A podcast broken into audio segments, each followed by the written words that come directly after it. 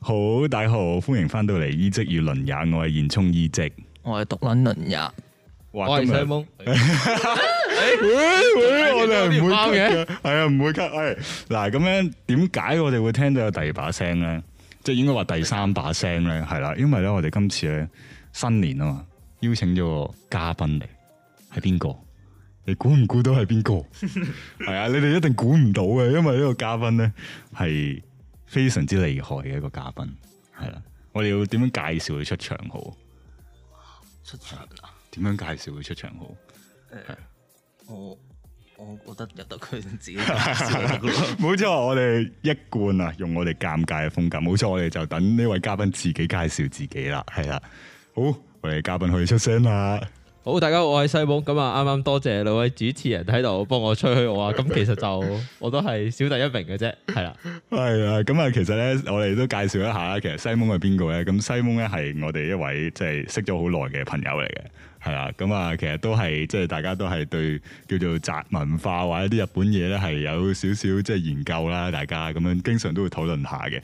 咁就誒、呃今日邀請咗佢上嚟就叫做開心啲，係啦，新年啊嘛，新年噶嘛，大家多啲人啊嘛，開心啲啊嘛。係開心嘅，開心嘅。係啦，所以係 其實冇人知道我哋依家咧，其實我哋因為器材嘅問題，即係我哋啲 budget 唔夠，咁所以咧，我依家其實即係父女們聽到會好開心嘅，就係、我同倫也其實係喺度互咀緊同一支咪，即係因為我哋本身都係得兩支咪，然之後我部機 係啊，我哋部機仲要係得兩個 USB 頭，咁所以我哋都淨係可以用到兩支咪嘅啫，就算我哋 budget 夠。咁啊，所以咧，我哋今日邀請咗阿西蒙嚟啦，係啊，西蒙嚟。咁啊，不過咧，我哋嘅嗰個題目咧，都係同上次一樣嘅，都係咧講翻呢個二零二零嘅嗰啲舊番，係啦。不過今日就係呢個愛的故事下集，下集。點解啊關我嘅事嘅？誒、呃因為因為我上次我上次 post production 嗰陣時寫我自己嗰個 episode 嗰個名就係呢個咩誒 咩咩追翻紀錄定唔知乜鬼上集，咁、嗯然之後今次就下集，然之後寫咗啲好 cam 嘅咩鬼，哇嘿又有呢我明啦個啊你又電嚟轉聲，係啊電轉聲又嚟啦，係內集，咁啊就係、咁樣啦，咁所以我哋今次咧就係講二零二零嘅下集嘅呢個舊番回顧啦。嗯，係啦，咁就誒、呃我哋都俾我哋嘉賓講少少啦。其實對於二零二零嚟講咧，即係可能你睇過有冇啲咩舊番咧，又或者你有追過邊幾套咧，有冇啊？二零二零啊，係啊，係我係由喺二零二零年裏面追翻啲舊番，但係你話二零二零嘅舊番，我又好似冇乜印象。有冇話邊套特別深刻？會唔會係《會靈》第二季咯？可能。喂，會零我喂你啲 friend 喎，倫友。魚真係正啊嘛！咁就係啦，係啦。咁啊 V 零咧，即係因為我哋上次咧，其實我上次同阿倫也講嘅時候咧，都係都係有一個問題，就係、發覺咧，好似誒、呃我哋睇嗰個二零二零嗰個動畫列表嘅時候咧，都覺得好似冇咩睇過，但係 我。上半年冇乜點睇過咯，係啦，佢就上半年冇咩點睇過，我就以為我自己冇咩點睇過，但係實際上我上半年都睇咗幾多，係啦，咁就唔知西蒙會唔會都係咁，即係會唔會可能係因為二零二零年比較多嗰啲續集嘅關係，咁所以個感覺就好似冇啲新嘅嘢爆出嚟。係啊係啊，誒嗱，依家咧我哋手頭上即刻有呢個第一手資料，係啊，即刻開翻呢個二零二零嘅動畫列表啊，係啦，咁啊，俾西蒙喺度即係叫做立一立先啦，咁啊，同時我都，唉，我有樣嘢好想講，因為我今個禮拜有個係咪，其實我唔係好肯定係咪今個禮拜嘅事，就係、呢個月姬咧出 remake 喎有冇睇嗰個？我前兩三日喺巴哈見到，有冇睇過 opening 啊？我梗係有啦。好撚癲啊！呢屌！個我又唔係好清楚喎。誒、呃即係嗱，西蒙咧未必未未必係追得超級貼，但係咧我係解即係當解釋俾下西蒙聽，同時又解釋俾下啲聽眾聽啦，就係、誒、月姬係好耐以前嘅一個即係型月相當之出名嘅一套誒、你會話係視覺小説，即係總之係 visual novel 嗰啲嘢啦。咁啊，即係或者 g a l game 啊，好多人比較會認識多啲嘅就係、咁，然之後咧。誒、呃好似係近呢幾日定我估應該係呢個禮拜，因為我冇實質睇嗰個時間，就係、呢個月姬咧出咗呢個 remake，唔係唔係應該唔可以話出咗，就係嚟緊誒呃二零二一年嘅夏季會出 remake，係啦，咁啊然之後係啦，慶幸嘅係咩咧？佢係喺呢個 PS Four 同埋好似 Switch 啊，好似都有玩啊，我冇印象 Switch，我記得 PS 係我記得 PS Four。 PS Four 啫。然之後，哇！你知唔知仲有一個更加好嘅呢個消息係啲咩？咁我原先嗰本誒、呃即係我原先嗰部 PS Four 咧係壞咗嘅，然之後誒、呃我阿哥整好咗，整好咗咁勁，係翻啊喎，係真係整翻啊！即係佢話唔知點樣駁咗個新嘅牛落去，然之後就整翻好。哇！然之後哇，心諗睇住個 O P，哇真係正到喎，搞唔掂，嗯係完全搞唔掂。嗯，我直情上咗去 YouTube 度睇咧，有人誒、呃即係有人喺新宿街頭咧，誒淨係影住，應該我唔肯定係咪嗰個 PV 首播，咁然之後咧，新宿嗰啲人咧就個個喺條馬路喺度睇住，哇哇哇哇，係咁啊瘋狂喺度嗌，係啊，真係好正，我都好想如果可以嘅話，係一齊喺嗰個新宿街頭咯，一齊喺度瘋狂鳩叫。可惜唔係，系可惜唔係。好啦，唉，咁啊，翻翻嚟我哋今日嘅呢個主題啦。咁啊，我哋今日邊個講先好啊？即係我哋我哋，因為雖然我哋話就話請個嘉賓嘅嘢，即係我哋，但係我哋即係其實我哋冇咩特別通知佢，我哋要講咩， 即係我哋邊個 fit 佢講，哦係我 fit 佢上嚟嘅咋，即即係啊係開心就上嚟。係啊，純粹係為咗自己開心嘅，然之後所以同埋太耐冇見西蒙啦，所以就都叫佢上嚟，係真係好耐冇見過佢。咁就我我哋都係一樣啦，好似上次咁樣，即係一人一個咁樣，即係講下我哋睇過嘅舊番。咁然之後可能西蒙有聽過嘅，或者西蒙誒、呃叫做有少少感想嘅，又可以講下咁樣，係啦。咁就輪下先定係我先啊？嗯，你準備咗幾多個？我好似好多個我準備咗啊，啊，係咯，其實啱啱睇翻個列表都見到幾多，發現原來自己都睇咗幾多，係但係好似都冇乜印象咁嘅感覺我同你有講，因啲。為入邊好多都係垃圾。哦真。因為我頭我大家準備講，起碼五六七套垃圾出嚟，唔係我我吸收咗上次嗰個經驗啊，即係我上次嗰個經驗仲好認真喺度吹水咧，即係仲喺度同佢講話嗱呢間製作公司點點點啊，都可以有啲可取之處嘅。啊然之後我發覺真係唔得，真係今次真係回回歸我嘅本性，真係垃圾就係垃圾， 一句結論講晒就算啦。我我放心，我都係好快幾句就講完佢垃圾啊！但係咧，我想講咧，即係我哋係即係我哋而家係霸住咗唔俾西蒙講嘢，但係咧，我哋我哋真係算係一反傳統啊！即係咧，我有聽誒，唔、知你有冇聽過一個網台叫做《動漫戰隊》咧？然之後咧，佢係基本上就係可能例如佢每季有新番之前啦，咁佢哋就會有啲賽前預測咁樣嘅，咁然之後完咗之後又有啲回顧啊，即係分析下咁樣啦。咁樣我發覺咧，其實佢淨係即係之前例如十月嘅新番咧，佢淨係十月咁計啊，都都唔知講人兩個幾三個鐘啦。 我哋其實講一個鐘都唔算好耐啫，上次。我哋上次一個鐘係咯，我哋講咗幾套啫嘛，係咯，我哋仲要係我哋仲要係誒呢個叫做咩誒、呃一年咁講。 咪係咯，我哋係咯，我哋講成兩季喎，上個上次係啊係啊，所以就係咯係咁啦。啊咁就誒、呃你先啦，不如係咯聽下發表先，梗係聽論也論也講先。 下半季咧，誒、下季啊，即係下翻咧七至九月咧，我唔計食擊啊，因為我上次將食擊當咗係四月嗰邊啊，係咁所以就應該係睇咗六套咁大把嘅啫。係係。咁呢六套，我就先講第一套先啦。誒、我都係跟住 Vicky 個 list 順住嚟排嘅啫。好係，嗯啊第一套咧叫咩《老級戰隊哇》，咦我係未跟住聽後面過有個英文嘅，嚇、西蒙西蒙有睇過，我冇睇過啊我，冇睇過。我同你講呢套咧係垃圾 嚟，係漫畫改編嘅，有十二集。咁咧，誒、佢後面嗰個英文咧係 H X E R O S，咁其實咧佢係想寫 heroes 嘅 H E R O，但係咧。係咪係咪串錯字？但係咧唔係算錯字，佢係特登串 錯嘅。佢特登串錯嘅。係點解咧？係因為佢想將分成 H 同 E R O，咁哦用 X 係串埋佢哋一齊，咁就變成 H 同 L，好好奇好奇啊！嘅。驚過我哋啊喂！呢套嘢咧，誒、我唔覺得佢係排毒番，佢只係鹹濕，即係佢有畫面，係但係佢完全唔令唔到你排毒。即係有畫面冇內涵嗰啲 friend 嚟嘅。 冇錯，然之後咧。哦我哋要解我哋要解釋埋俾西蒙聽咩叫，即係我哋嗰個排毒番個意思啊！即係我哋嘅排毒番就係啲 R 十八嗰啲，即係啲果哦番嚟，OK，嘅嗰啲嗰類嘅理番嗰啲係啦係啦，啊類似嗰類嚟嘅我誒、哋。呃我自己上網睇咧，佢話有聖光版同冇聖光版嘅，咁我淨係睇咗冇聖光，唔係有聖光版嗰、個，哦係，OK，係咁我就覺得係垃圾嚟嘅。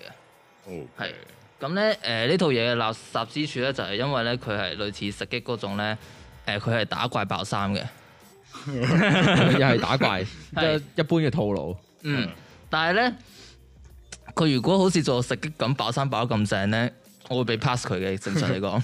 真係食擊第一季爆心，哇爆哦！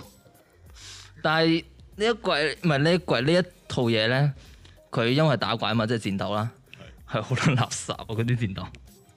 誒、即係你係咪講嗰啲打擊感做得唔夠好嗰類？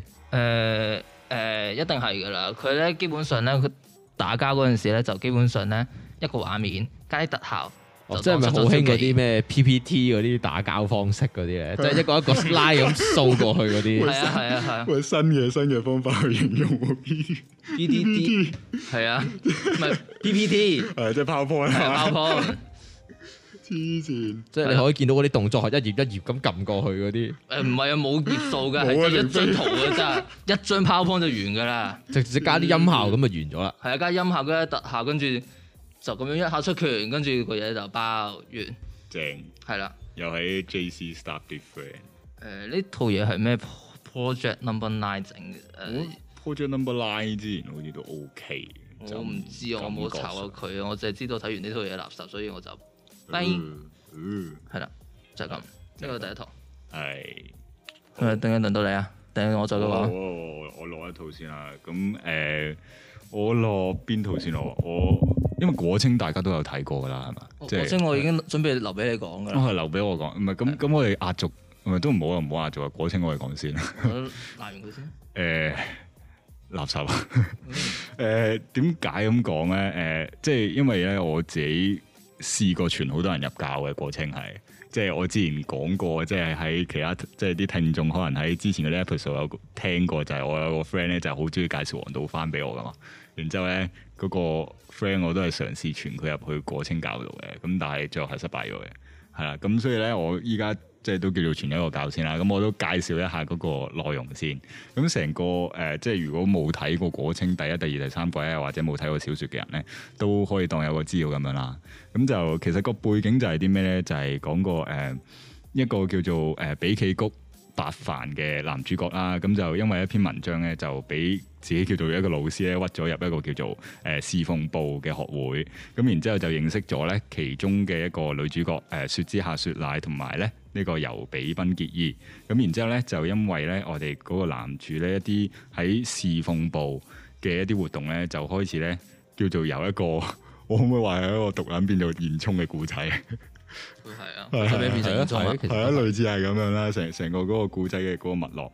咁誒、呃有好多人未必即係就咁聽嘅話，未必聽得明就係咩叫侍奉部嘅。咁又或者侍奉部佢嗰個內容，佢嗰個活動內容究竟係啲咩啦？咁其實侍奉部就係、誒、講緊就係、誒向一啲求助者啊，去提供一啲幫助啦。咁而至於究竟嗰個幫助能唔能夠令到佢達成願望，又或者達成佢想要嘅嘢咧，就係、睇求助者自己嗰個叫做能力啊咁樣之類嘅。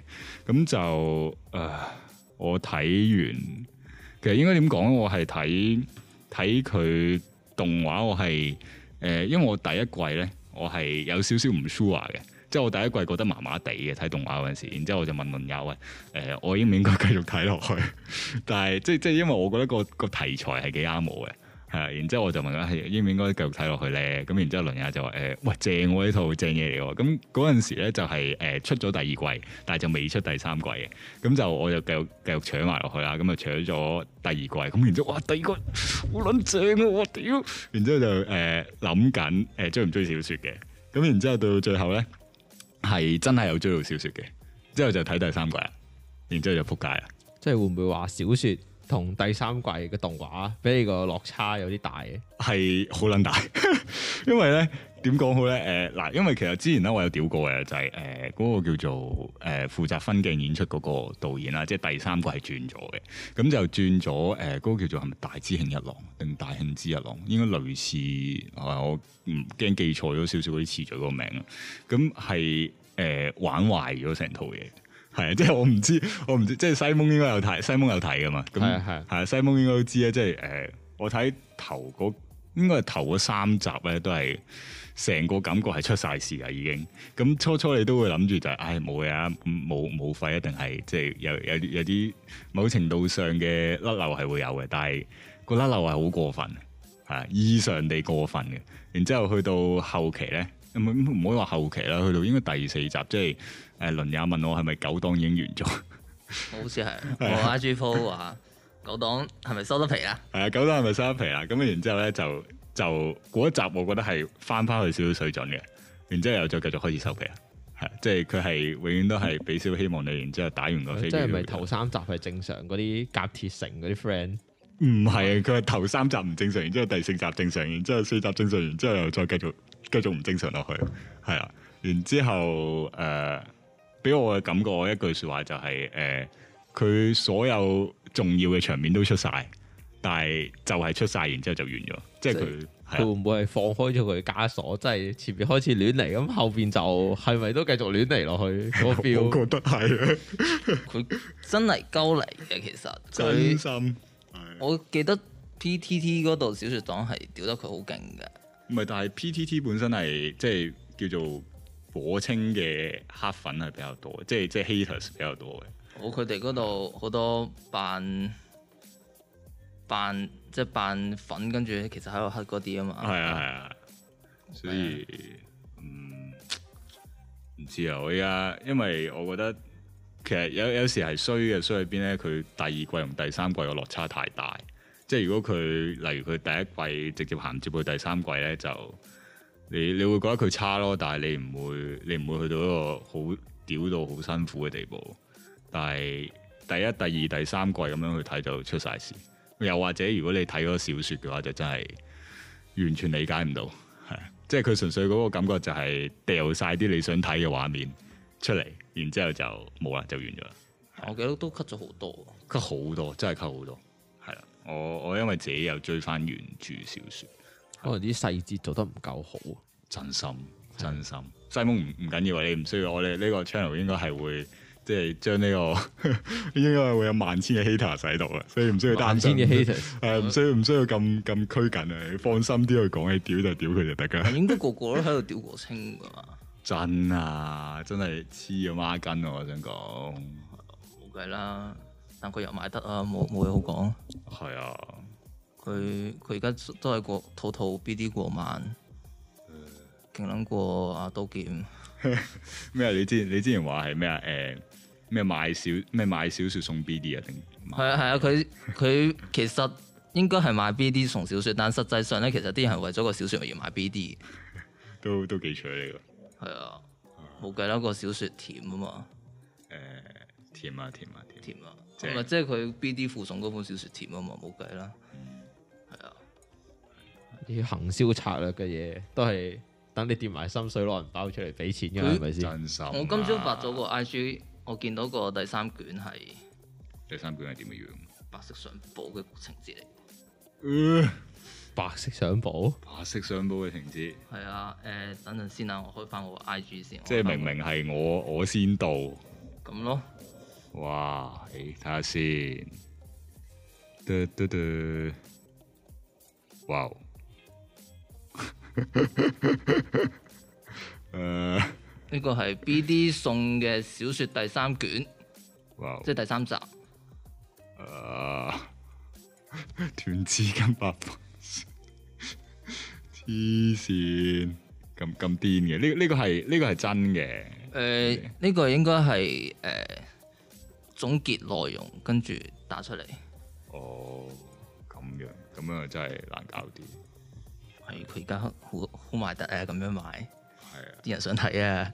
誒係咁樣。係咯西西蒙有冇啲咩感受？即係西蒙都有睇過下，即係有冇話覺得點樣？誒、可能我係唔係小説黨？唔係小説黨，係啊，咁我覺得係有啲怪怪地咯。係怪怪地嘅。即係啊如果個感覺望落去係即係同其他嗰啲都係都係校園戀愛番嗰啲個感覺啊，好似點解爭嗌差啲嘢咁嘅樣？係啊，係啊，因為如果即係點講啊，我我發覺我即係我唔算係即係真係，即係因為我覺得小説黨係好執迷嗰種噶嘛，即係係真係哇屌我逐個字都要追落去，咪住佢係咩噶嘛。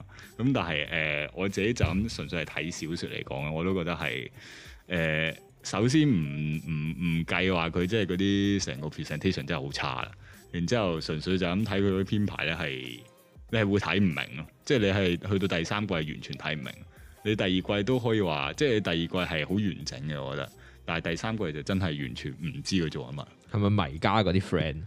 誒、佢哇，佢有冇去到迷家嗰種程度啊？應該又未去到啊。佢未去到迷家嗰種程度，即係迷家嗰種程度咧，就係、誒、你完全一開始都唔知佢做緊係乜。真係迷迷地咯。啊係完全真係好似睇緊迷片咁，完全唔知佢做緊乜噶嘛。但係果青就係、誒、你會覺得佢好似擺咗啲好重要嘅先喺度，然之後但係你 relate 唔到佢哋一齊咯，係啊咁嘅感覺。所以如果你話誒、即係我自己有個建議嘅，如果你本身係小説黨，即係應該啦，正常嚟講你誒、呃叫做。有睇第一、第二季，又有睇小説嘅話，你一定已經追咗啊！即係你一定都喺度掉晒鬼啊！咁但係如果你係誒、呃即係諗住入坑嘅人嚟講咧，我會建議你就誒睇、第一、第二季嘅動畫啦，就好卻步啦，係啊，然之後就卻步，然之後就翻去睇小説啦， 就翻去睇小説要啦，啦，啊睇埋啦，陪我哋啊！冇啦，好慘，好慘，真係好慘烈咧，真係。如果如果西蒙，如果西蒙係冇睇過小説，我都係建議佢去睇小説，係啊睇小説就會覺得第三季係即正係神話嚟嘅本身。係係正嘅，我覺得係。即係當然有好多嗰啲 haters 又會話咩誒，佢、拖得太耐冇出，然之後熱度低咗啊，又剩啊之類嗰拖啲嘢。成年啊嘛，我記得佢話。係啊，但係就我又覺得未去到咁差嘅，即係即係未未去到完全脱咗軌咁樣咯，兩季。係嗯啊，咁就總體嚟講，第三季就如果你未睇就唔好睇啦，係啊，嗯係聽下歌咯，聽下聽下聽下兩個聲優唱嘅歌咯，都 OK 嘅，我 OK 喎，正啊！阿雪乃單唱嗰個版本最正，我覺得。喂、真心我都覺，我都覺嗰，個我而家 Spotify 都加咗我 list 度啦，已經，嗯嗯因為真係正。做康沙即係我老婆。 你知唔你西蒙，你知唔知我哋我哋我哋揾到個咧，我哋揾到個 I G page 咧係香港嘅，然之後咧佢係咩？佢佢個 I G page 係咩？雪奶我老婆，然之後係瘋狂瘋狂 po 雪奶嗰啲嘢咯。我睇下我揾唔揾得翻出嚟先。知廉恥，黐線，好但係好好笑啊！即係佢係嗰啲瘋狂喺度派 meme 嗰啲嚟㗎，即係話咩誒有一幅咧係有一幅係雪奶同羊奶，即係佢家姐咧一齊行街咧嗰 嗰幅相，然之後嗰、個嗰、個 meme 就係話咩誒，睇下嗰度有個黐線女又喺度話你係佢老婆嗰啲嚟，係係正嘅，嗰、個係我我好似仲記得嗰個係香港 page 嚟㗎，嗰、個係即係佢自己標榜自己係香港 page 嚟，嗯，但係佢好有毅力，真心同埋 followers 都幾多。所以係啦，啊就係、咁樣啦。咁就好下一 套，好，下一套下一套輪到我啦。好呢一套咧個名好長，所以我就係講頭四個字。係係因為我全名咧有成二十八個字，計埋標點符號咧三十一個字。係哇我頭嗰四個字叫《魔王學院》，係係誒 Silver Link 整嘅輕改動畫啦，係係啦。咁點解我睇呢套咧？其實我冇諗過睇呢套，係係因為嗰陣時咧誒，佢、其實呢套嘢都俾 ViuTV 買咗嘅，佢同 V 零一齊。係誒咁嗰陣時咧，我逢唔記得星期幾咧，晚上十一點咧就報定喺 ViuTV 度個網度咧，就等佢出 V 零。係咪魔王嗰套啊？係啊係啊，跟魔王魔王魔哦魔王學院啊，頭四個字。哦係係啦。咁咧誒，但 ViuTV 咧唔知點解咧，初期咧仲準更新得好準時，十一點。係但係咧之後咧唔知點解咧，搭三啊搭半咧，佢都唔知點解更新唔到嘅。係啦，咁所以咧，我喺冇嘢做嘅情況底下咧，就喺佢個網度揾出呢一套出嚟。呢個呢個呢個理由，你知唔知？嗰陣時睇過咩就係新聞喺度講話咩？你將一套動畫嘅理由十個理由，其中一個好似係話咩？其中一個好似係話咩？誒咁啱咁啱係咩咯？咁啱撳咗係落去咁啱撳到一件事就就睇真第一集咁嘅嘢。係啊，呢種嚟好似係。係啊係啊，我真係冇嘢做啊嘛，咁嗰陣時見到誒呢季新番誒有佢，誒試下睇啦，跟住就誒啊成個劇情啊啊，誒、呃劇情就都係開外掛噶啦，個主角男主角係啊係喺異世界度，佢唔係穿越異世界，佢本身就係異世界，係跟住個男主角就開外掛啦，好勁啊之類一啲嘢啦。誒、我就覺得個劇情就冇咩好講嘅，誒、都係套路㗎啦。係咁就講下個畫面啦。畫面呢，誒、個戰鬥方面呢，就比我啱啱講嗰套 Heroes 好睇嘅，係係因為佢起碼有做出嚟。係誒、誒，但係咧唔係，但係都 Silver Link 整喎。燒花拎整啊，但係我自己就覺得唔高質嘅嗰啲戰鬥，因為呢套嘢最主要講戰鬥嘅，係係誒、呃但最係主要睇佢裝 B 咯，就開心嘅，都爽嘅，爽嘅睇落去就哦我我冇睇過，所以我討論唔到。誒、呃我覺得誒、都係咁上下。即誒係我佢自己未俾到合格分數佢，我覺得係接近合格，但係未去到合格，係啦。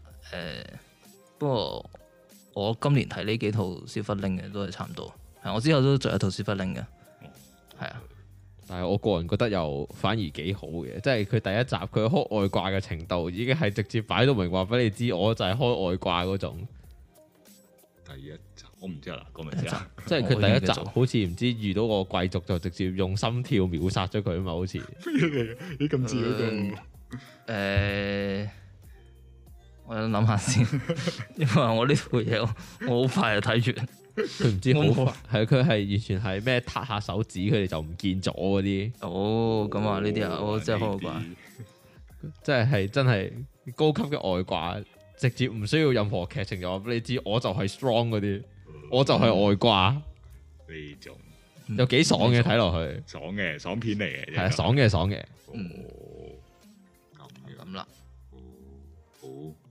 我想唔想講埋另外一套《消忽拎》啊？仲有咩另外一套消法令㗎？因為頭先呢套係夏季番，另外一套佢上季消都有嘅，唔係佢上半季，我之前咪講過套咩防禦嗰套嘅，哦都係防禦消費力力點滿，係啊，呢套又係消費拎嘅。咁然之後咧，誒、誒、然之後佢而家呢個秋季呢套，即係十月播嗰套咧，又有個名好鬼死長嘅，咩咩這是你與我的最後戰場，嘟嘟嘟嘟嘟啊，又係消費拎整嘅，又係輕改嘅。咁呢套咧係我今年第三套睇消費拎嘅片嚟嘅。唉呢套我又反而冇睇過。係呢呢套呢套呢套仲衰過《魔王學院》啊個畫面，個唔係但係個分嘅程度後仲多啊！但係你個名係瞓到個點？哦，呢套我都唔知點解睇，呢套啊我記得呢套點解睇啦，因為咧平時咧我通常追翻咧係星期日晚上十二點咧我就啊喺巴哈等住佢更新噶嘛，咁平時平日咧即係星期一至星期五咧冇嘢做，咁就就手痕啊啦， 就手痕啦，就就手揾痕嘢啊去睇啦，咁又出事啊！咁又出事啦，啊係啦出，事啊嘛，要講聲先噶嘛，唉頂。啊大表示誒 Silver Link 整嘅呢套又係誒，但係誒總之唔推薦啊啦呢兩套，啊即係平時可能睇翻嘅時候，唔知點解望住個封面咧，你會 feel 到有啲邊啲有啲 sensor 嗰啲咁嘅物體，邊度好似有啲雷雷地、伏伏地嗰啲，咁你就會小心啲，我唔好撳落去咁嘅樣。唔好揀啊！而家係呢唉個尤呢個其年是代，尤其是嗰啲輕改越長名咧越出事啊！我係噶係啊，有陣時係噶嗰啲頭頭先我嗰套廿九個字咧，我都係咪廿九到廿八個字，我真係唉我都唔明整個咁長嘅名嚟做乜，誒唔知 整長啲嘅名係為咗有宿舍，即係會唔會而家大家都係偏向睇翻啲可能啲比較神作之後嗰啲嘢，續續作啊，嗰啲第二季啊嗰好啲，多都係咁喎呢個誒時候我依我係咯，即係我自己係嘅，係啊即係我係要即有嗰係續啲作保我會證，追咯，係啊唔係續作嗰啲即係新即係完全新嗰啲，我就先睇下評價先嘅，即係好除似近非呢我幾真係冇年嘢做嗰啲新番都係冇乜題材，題材泛濫嗰啲異世界嗰啲，你可以係啊，自從自從邊套邊套之後開始，好似好多異世界，係咪係咪刀劍我都唔知啊 V 零啊嘛，V 零二零一五啊嘛。係咯，跟住好似好多嗰啲異世界翻突然之間爆晒出嚟咁想樣，學二零咁啊嘛，好似係跟住跟住嗰啲咩咩可以攞住部手機去異世界嗰啲啊？係啊係啊咩咩爆光工程師去異世界嗰啲垃圾番咧，跟住去到嗰度又係揦嘢開外掛，跟住就就誒、呃完。就完。就就好似冇乜印象，冇乜下文咁嘅誒樣。呃呢啲通常出一季嘅啫， 都係嘅，係啊，應該就純爽片，應該做落去其實都知冇得冇冇乜市場，冇其實我覺得冇嘢好睇呢啲。唔係如果你話你話如果純爽片佢做得即係嗰啲即係動作場面所有嘢係做得好嘅，都都可以接受嘅，但係爽片做得好咪接受咯，做得唔好咪嗰啲通常都係。係啊， 嗰啲又真係冇動力睇落去。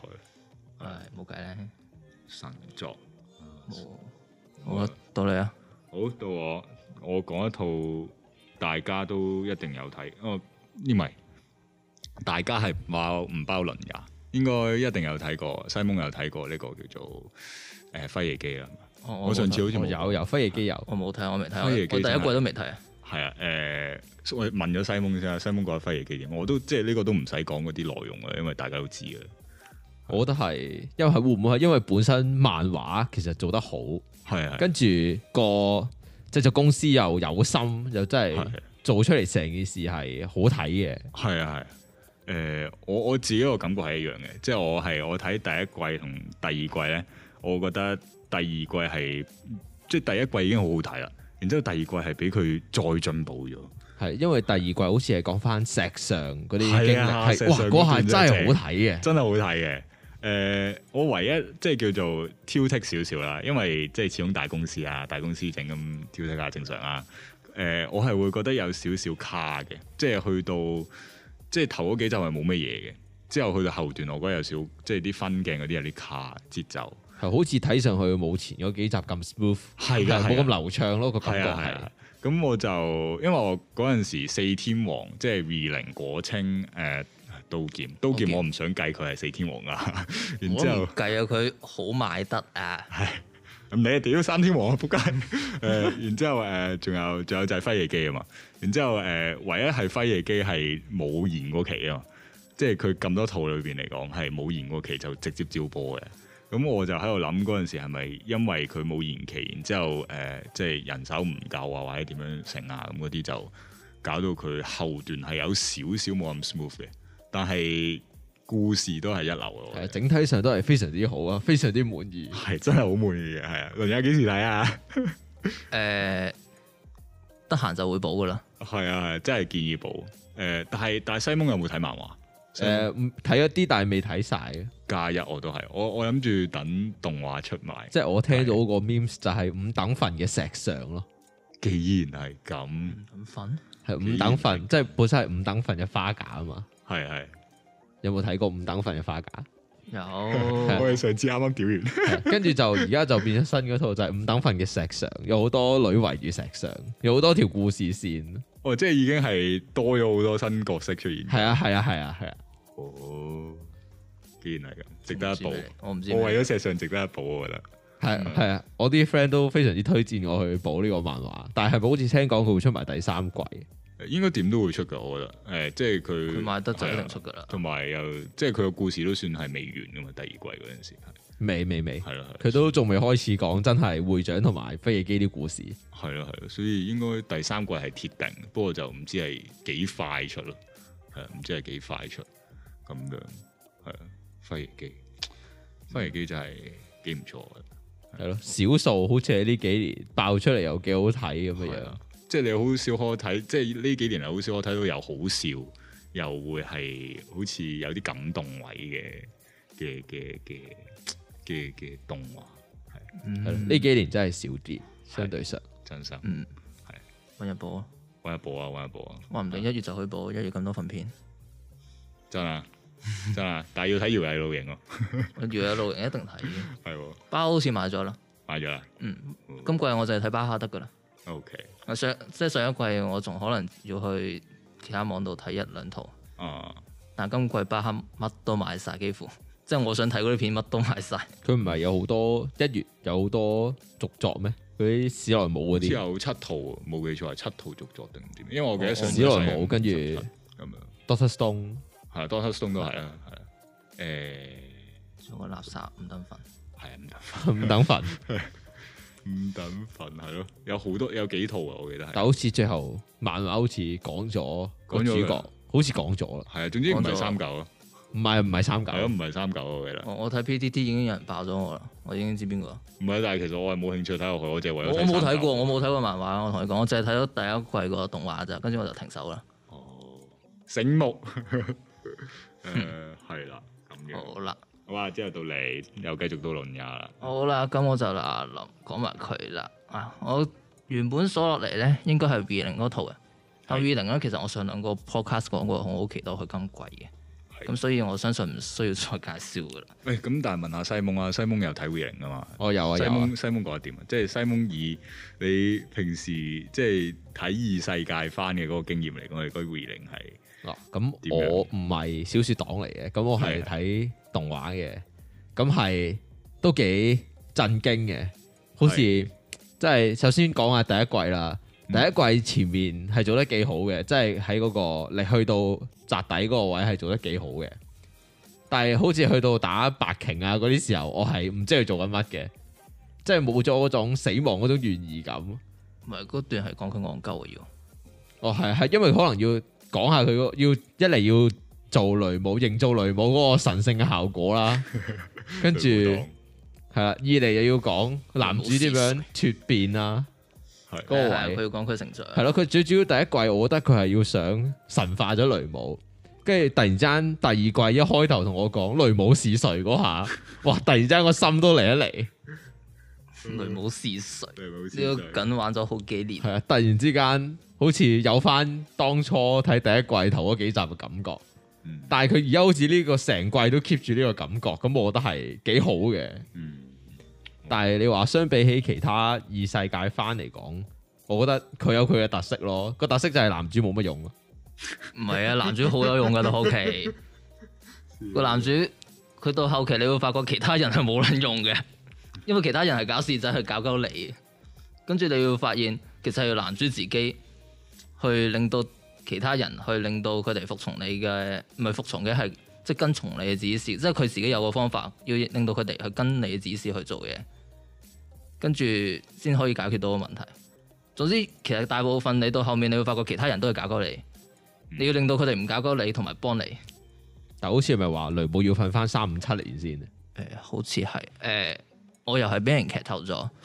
誒、聽講佢而家翻生醒翻啦。係啊，啱啱成翻，但好似都係冇記憶，係啦，都係失憶嘅。誒、啱啱第六章完咗，小説嗰邊係小弟我就誒、小説咧就啱啱就睇完呢個成為片，所以其實我知道呢、個呢一季動畫係啱乜嘅。係誒、基本上係其實睇動畫都知嘅，但係動動畫畫大部分都講咗，但係誒、呃有啲 cut 唔係唔係有啲 cut 即係 cut 咗都幾多下，因為小説嗰邊都好長，係咯，其實好似嗰個聖域篇睇上去係解釋得唔好夠，即係佢嗰啲聖域咩嗰啲試煉其實係唔知點解，跟住又好似講加菲魯又可以唔知咩挑戰試煉嗰啲咁樣，其實都有啲亂咯。我覺得個個解釋或者個表達嗰陣時候，理論上會喺呢個季講嘅，即係一月呢度講嘅，但我唔知佢，但佢好似我記得佢好似話得十二集咋，我驚佢講唔晒，有啲趕啊，因為佢呢度除咗要解釋你頭先啲嘢之外咧，佢仲要幫女主角啊 Emilia 佢要解，佢要去通過嗰個試練啊嘛。咁佢通過試練之前咧，佢又要講一大堆佢之前嘅歷史古仔嗰啲嘢。係咪又係個試煉好似係過去、現在同埋未來啊嘛？係啊係啊係啊，誒、所以好長嘅，你其實聖域篇佢係成個第四章即係聖域篇咧，比起之前一至三章小説咧，都加埋仲要長。咁所以你問我兩季係咪真係做得晒？我真係好驚，我係驚啊嘅，即係會擔心可能一月嘅時候會係趕火車式嗰啲咧，有機會啊，因飛為帶。但我見到佢已經每集都已經做到廿五、廿六，跟住甚至去到廿九分鐘嘅時候，廿幾分鐘，但係都連嗰啲 OPED 都 cut 晒，咁都好似唔好講得切喎，個感覺係係啊，佢上半季其實都 cut 幾多嘅。好似 cut 晒咁滯嘅都。佢誒、呃例如佢俾阿加菲魯抌落去監禁嗰 part 啲位又抌晒，誒誒，仲、有啲咩抌晒？呃誒，總之對對話都會 cut 噶，跟住仲有 e g i d o n a 嗰啲演演説啊，應該話佢最尾嗰集啲演説咧四千幾字咧，佢淨係最尾講咗一千幾字出嚟啫嘛，動畫都度係啊，cut 好多其實。咦，冇睇小説又真係唔知呢啲嘢喎。誒係噶係噶，但係睇動畫其實我都已經覺得夠，只不過小説係令你更加詳盡同埋更加深刻咯，嗯我覺得係動畫其實 w a Force 其實已經做得好好，我覺得係咁啦。威科威科使改編，即係唔理輕改或者即係遊戲改都係做得好出色咯。你有冇睇啊？咩？什麼？嗰個咧，今個一月咧咪有個咩異世界番嘅，哦，即係轉轉嗯身啊無色轉啊轉身無職嗰個轉無職轉生咯，佢好似出咗叫做頭三分鐘嘅唔 PV，係先行版咧，可能好似頭兩集嘅無字先行版，啊我唔記得咗，我淨係記得我淨係睇咗一段頭三分，第一集頭三分鐘嗰段我片，我都係睇咗頭三分鐘，好佢突然之間撚勁變咗，喺瞓喺手術台嘅嘛，好似係嘛？誒一開始佢俾唔知係咩事俾車撞啦，定唔知點啦，跟住就去咗手術台嗰度，跟住再擘大眼就變咗個 B B 啊嘛，啊係啦，我都係佢睇咗少少咯。即係我想講個畫面好撚勁即，係仲癲過上次嗰個 PV 嘅，即係癲啊！佢佢個 PV 睇落去，我覺得差唔多去到誒、呃、經拖個 level 嗰頭嗰三分 What the 鐘， fuck？我嚇撚死喎！睇佢嗰頭嗰三分鐘嗰陣時，我心諗我屌啊！咦咁嘅我又好似冇呢個感覺喎。冇咩？佢佢唔係佢好似出咗先行版，即係冇字幕嘅先行版。係啊我係係睇啊，先行版，佢頭三分鐘啊嘛，我冇睇晒一頭三分鐘一開始係誒自己傷咗，跟住喺度落雨，跟住就送咗去手術室，送咗去手術室之後就變成一個細路，跟住就變成 B B 嘅講 B B，跟住就之後就喺度誒一個大啲嘅細路，跟住就魔法。係咪用魔法？用你先用魔法啦，跟住就喺度用魔法。哇！用魔法同埋落雨嗰位超勁，啊咦我又未。睇到喎。咁可能係因為我係琴晚睇嘅，咁啊啊今日朝咧今日有嘢做啊嘛，直接 cut 咗，直接見到個 B B 就唔得啦，就要瞓啦。聽朝有嘢做，咁 就未睇到你講嗰啲魔法噶嘛。我我自己覺得係落雨嗰 part 同埋佢用魔法嗰 part 係嚇親我嘅。哦，哇係，係翻翻嚟翻嚟真係要睇一睇喎。係啊，Oh 係不愧係威 force。唔係佢係唔使唔使誒，佢係佢係咩喎？佢係即係佢係被公認為呢個叫做好似異世界始祖噶嘛，即係佢係好似係啊好所謂嘅。但我我冇睇小説，所以我唔知啦。我冇睇啊係啊，我都係而家先知你有呢套嘢誇張誇張。係啦，咁樣好，下一到套下一套我哋講套好啲嘅先啦，好唔好啊？即係好似依家講親嗰啲都我我我講嘅入邊，二零已經最好嗰套嚟喎。唔會，一定唔會，唔係，我我都有啲好啲嘅。肯定冇。誒咁西蒙講西蒙講，邊誒度啊我自己睇過就，我覺得隱瞞之事係幾好睇呢套嘅。冇睇過，哦，我都我都冇睇，我有想睇啊呢個。我自己覺得係都幾好睇嘅。咁咪本身係講描述一個温馨家庭咁啊，單親家庭就一個爸爸同個女嘅故事。但係我唔劇透太多啦，你哋未睇就。但係如果你每一集佢最後嗰 part 咧，先係成套裏邊最好睇嘅地方咯。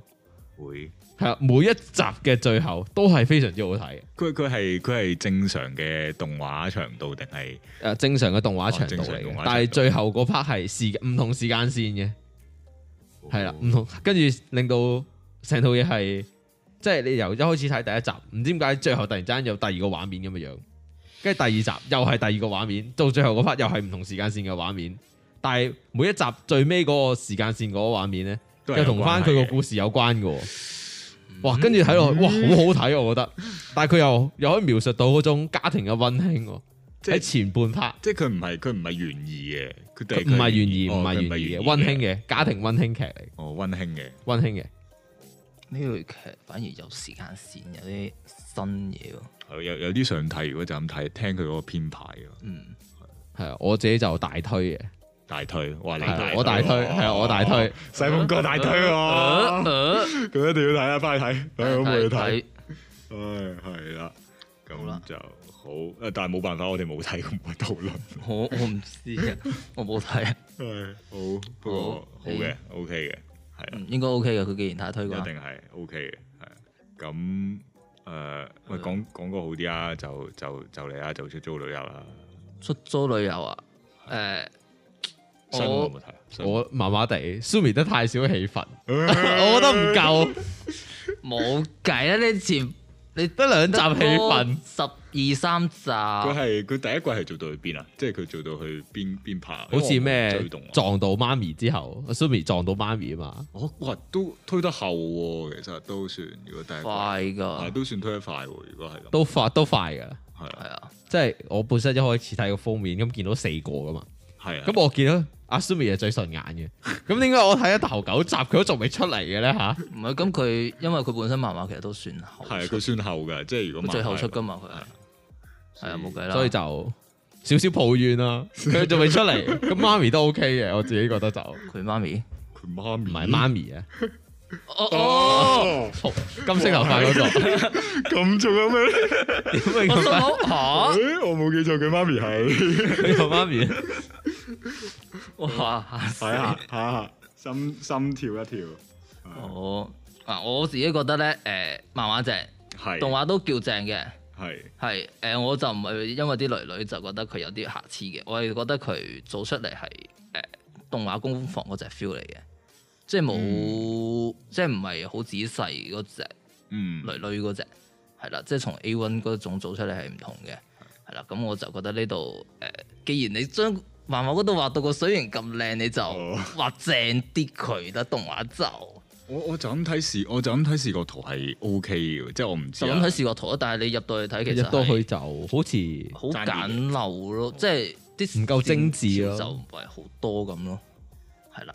但誒冇計誒，因為我發現個誒、呃美術啊，即係做背景嗰啲咧，我唔單止係啲女係背景咧，都係都係好簡陋嘅，其實背景係簡陋嘅，係好似呢個好似嗰啲嗰啲叫咩啊蠟筆咁樣，但係唔 知係咪佢想整到營造嗰種 style 出嚟係我唔特登知啊，簡因為略，我見到個美術咧，佢平時係做開啲遊兒向嘅動畫，即係例如《寵物小精靈》同《麵包超人》呢種。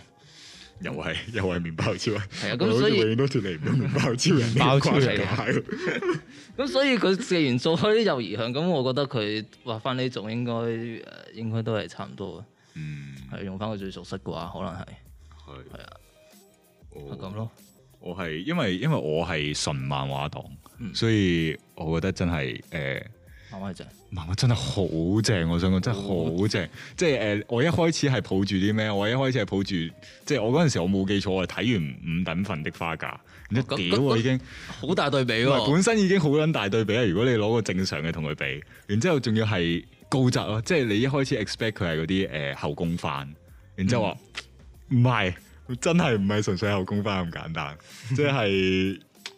即係我啲點講好感覺同埋嗰啲有好多人生感悟嘅，即係你會好似有嗰種代入感咁樣係，但係你五等份好似又冇乜，冇冇係啊咁甜咯個感覺係。同埋咧，點講好咧？我成日覺得咧，有樣嘢咧，即係我我會其中一樣嘢想屌咧，就係咧五五等份咧，你唔覺得五條友佢嗰個性格唔出嚟嘅？即係佢哋冇咩，我我唔覺得佢哋有啲咩好獨立嘅一面俾人睇到喎。但係傲咧，嬌算唔算？好似，傲嬌啊，但係唔係個個都傲嬌啊嘛。唔係即係我會話你係好表面咯，即係你好似睇到一個正常嘅女仔咁樣。但係你睇誒誒出租旅遊，你睇水源咧係真係一個。即係個喺描寫性格方面營造得個角色係營造得好啲咁 嘅樣，呃誒，佢唔係啊，即係佢唔係純粹畫面，即係佢係成個嗰個人咧，嗰、個性格係好個人設立體嘅，係真係好立體，同埋好豐，富啊！好豐富，同埋誒，你會你會愛上嗰、個嗰一個形象咯。即係你會覺得佢係一個活生生嘅人喺你面前咁嘅樣。係啊，因為即係你唔會，你嚴格嚟講，你嗰陣時你係唔會俾佢個唔係你唔會話俾佢嘅樣， 即係你唔會俾佢個畫面征服，你係俾佢即係你會覺得哇，點解一個一個咁靚嘅女仔可以有咁知性嘅一面嘅？即係哇，真係嗰下心動，乒乓咁跳，卜卜卜卜卜咁樣，係啊真心係。如果如果如果西蒙係未睇漫畫，真係建議你去睇漫畫，係我未睇，好高質，真係好高質。我而家一個個禮拜都得緊佢，係啊，依家即係精神食糧嚟嘅， 真心。啊出發啲好冇？係啊，幾時溝到水源 啊？係啊就係咁，可能正真係正。係啦。好啦，咁好啦樣之後咧，之後我哋講咩啊？之後啊，誒、你想繼續屌啊？定點啊？我基本上差唔多都係屌喎。誒，咁攞攞攞圖嚟邊 C 先啦誒、。刀劍啊，因為我順住落㗎。啊，係，誒、呃刀劍咧，啊、一季差過一季，就呢季咧真係瞓咗嚟噶。佢啲劇情咧真係咧，佢本身小説爛，跟住動畫咧又唔改，跟住就依繼續係咁爛。咁咧就咧，我真係唔知佢有乜春。誒，我覺得畫面不斷變啦，即係不斷靚，不斷靚，但係畫面係嚟畫面同音樂不斷提升，然之後個個嗰個內容係不斷下降。刀劍我又冇睇過，因為我記得我千祈唔好睇，千祈唔好睇 千祈唔好第睇。三季，千第祈唔好三季又睇啊冇睇，好似睇完係咪 GGO 之後就冇啦？係啊，佢最後係睇 G O 第 GGO 二季 G G O 我覺得都正常啲，正常正常咯，啲佢都係啊。都係開外掛啫嘛啊，係啊。但係你呢季你係睇劇情、睇設定嚟睇唔諗明，即係好戇我我唔知點講，就係好垃圾，好煩。唔係你係睇唔到內容咯，我可以話。佢內容係鳩嚟嘅，係啊，即係我嚇、我我由我由誒佢、上半去到下半，我都完全唔知佢做乜。上半其實理應係成個愛麗絲篇最精彩嗰部分，我自己覺得，因為佢上半、誒哦係都算係，我覺得上半理應，因為佢係誒應該係由屠獄嗰度誒，跟住就去到爬上塔啊嘛。係。然之後打完之後，同人就廢撚咗啦嘛。係呢一 part 其實應該係最精彩，係但係啊佢做得唔精彩。誒誒、我會咁講嘅，即係如果我純粹就咁睇動畫，我會覺得佢呢一 part 係算係最精彩，但係都唔好睇咯。係真係冇睇。誒我自己因為我自己有睇小説，我哋呢篇小説我真係睇晒。哇！我你真真係係你真係勇者嚟我㗎。真係屌你老母！你 cut 完又 cut，cut 完又 cut，你個畫面打嗰兩分鐘就冇咗，人哋人哋同嗰個騎士打，明明追咗幾層，你你又喺嗰個半層嗰個位就完撚咗，唔知唔知，完全啊唔建議。完全唔建議，真係唔建議。西蒙千祈唔好睇。我本身都好似冇乜打算，暫時，係啊，因因為為都仲有幾多番可以追，咩人都拒絕。哦，竟然係咁。我覺得可以睇 clips 咯，即係就咁一個戰鬥。哦，片咁啊嘅係， clips 因為佢嘅我覺得戰鬥畫面係真係靚嘅，真係靚嘅，但係內容就真係不了。我本身有睇第一集，但係見到同人喺度唔知做乜，我就好似喺咪棵樹下面棵唔樹知做乜，係啦，咁我就暫時將佢擱置咗。你知唔知屌我嗰陣時係壓，即係嗰陣時係深夜嗰陣時睇嘅，嗰陣時我問喂鄰友喂，我想開套刀劍，我嗰陣時係第一季都未睇啊，然之後有我就鬼都未睇，我係第一季都未睇啊！嗰陣時出愛麗絲篇，然之後我就逐個逐個喺度，即係我鄰友話：喂，其實唔好啊！如果你冇咩事就唔好唔好唔好睇啦。然之後咁我唔聽喎，咁然之後我一開咗，然之後啊出事啊！然之後就去到去到第去到愛麗絲篇係每一集都好似睇緊迷迷片咁喎。啊係咪㗎？佢啲啲人做嘢嘅理由係咪㗎？其實前邊嗰度都叫做勉勉強強，我我可以我可以當佢係粉片嚟睇落去，但係後邊嗰啲真係完全唔得。佢後面特別嗰個咩伊沙克出到嚟，跟住嗰個拎住把菜刀，哦係啊我真係屌你喺度做乜撚嘢？我係完全理解唔到啊嗰我度真係理解唔到。而聽你哋咁講，我又有一套嘢想講下，邊頭邊叫頭邊頭啊《眾神眷顧》嘅男人，好似受眾神眷顧。哦我有聽過好多係名但我史冇睇萊姆嗰史萊姆嗰個係個套嘢，好似叫咩受眾神眷顧的人，類似啲咁嘅嘢。啊點樣㗎？點樣？點樣就係講一個又係轉生啦。係。咁佢唔知瞓覺跌咗落地下，作親條頸咁就轉生咗咁嘅樣啦。唔緊要，都係而家轉生咗而家行便利店都可以轉身。 係啦，總之係咪都轉生咗？好啦，咁唔理啦，佢轉生咗。咁跟住佢啲劇情就係、佢本身又係好似日本開外掛嗰啲存在嚟嘅，啊，但係就日常嘅異世界翻咯。日常嘅異世，哦，我明啊，即係去到異世界，但係都係做緊啲好係啊，好都 hea 係啲嘅日常啲嘅嘢。好啦，咁睇睇晒十二集啦。咁本身睇第一集、第二集、第三集咁都 OK，都好日常啦。係即係佢哋講緊係撞到個男主角，可能撞到女主角一家咁嘅樣啦，係係跟住開始啲小故事咁嘅樣啦。但係通常男主角都係開外掛嘅存在嚟噶啦，係正常啊，正常啊。係啦。但係成件事都感覺好日常嘅。好啦，日常到嗰個地步係我第睇到第六、第七集，我開一點五倍嚟睇咯。嗰、個日常速度係咁大喎，係啊，即係佢好似冇咩亮點，即係打怪，佢用呢啲好快嘅方法咁清完啲怪，跟住佢又講自己開鋪頭，咁啊又請人開鋪頭咁嘅樣，但係好似成套嘢都冇乜重點，冇乜主線劇情，就真係好日常嗰只日常咯。我覺得佢對呢套嘢已經算好，俾着我一定有件五秒五秒五秒咁樣。係，我都唔知點解我會睇晒十二集咁嘅樣，可能係我對佢有愛啦。既然係咁，應該係我係真係日常都係冇乜，我自己覺得就好似冇乜主題咁就，可能佢係想表達多啲日常畫面，但係我自己就太日常啦。日常。我寧願會比較，我寧願會比較想睇嗰啲爽片，可能爽多幾下都好過咁日常。即係你可能放住部機喺度望望，係會望到悶嗰只咯。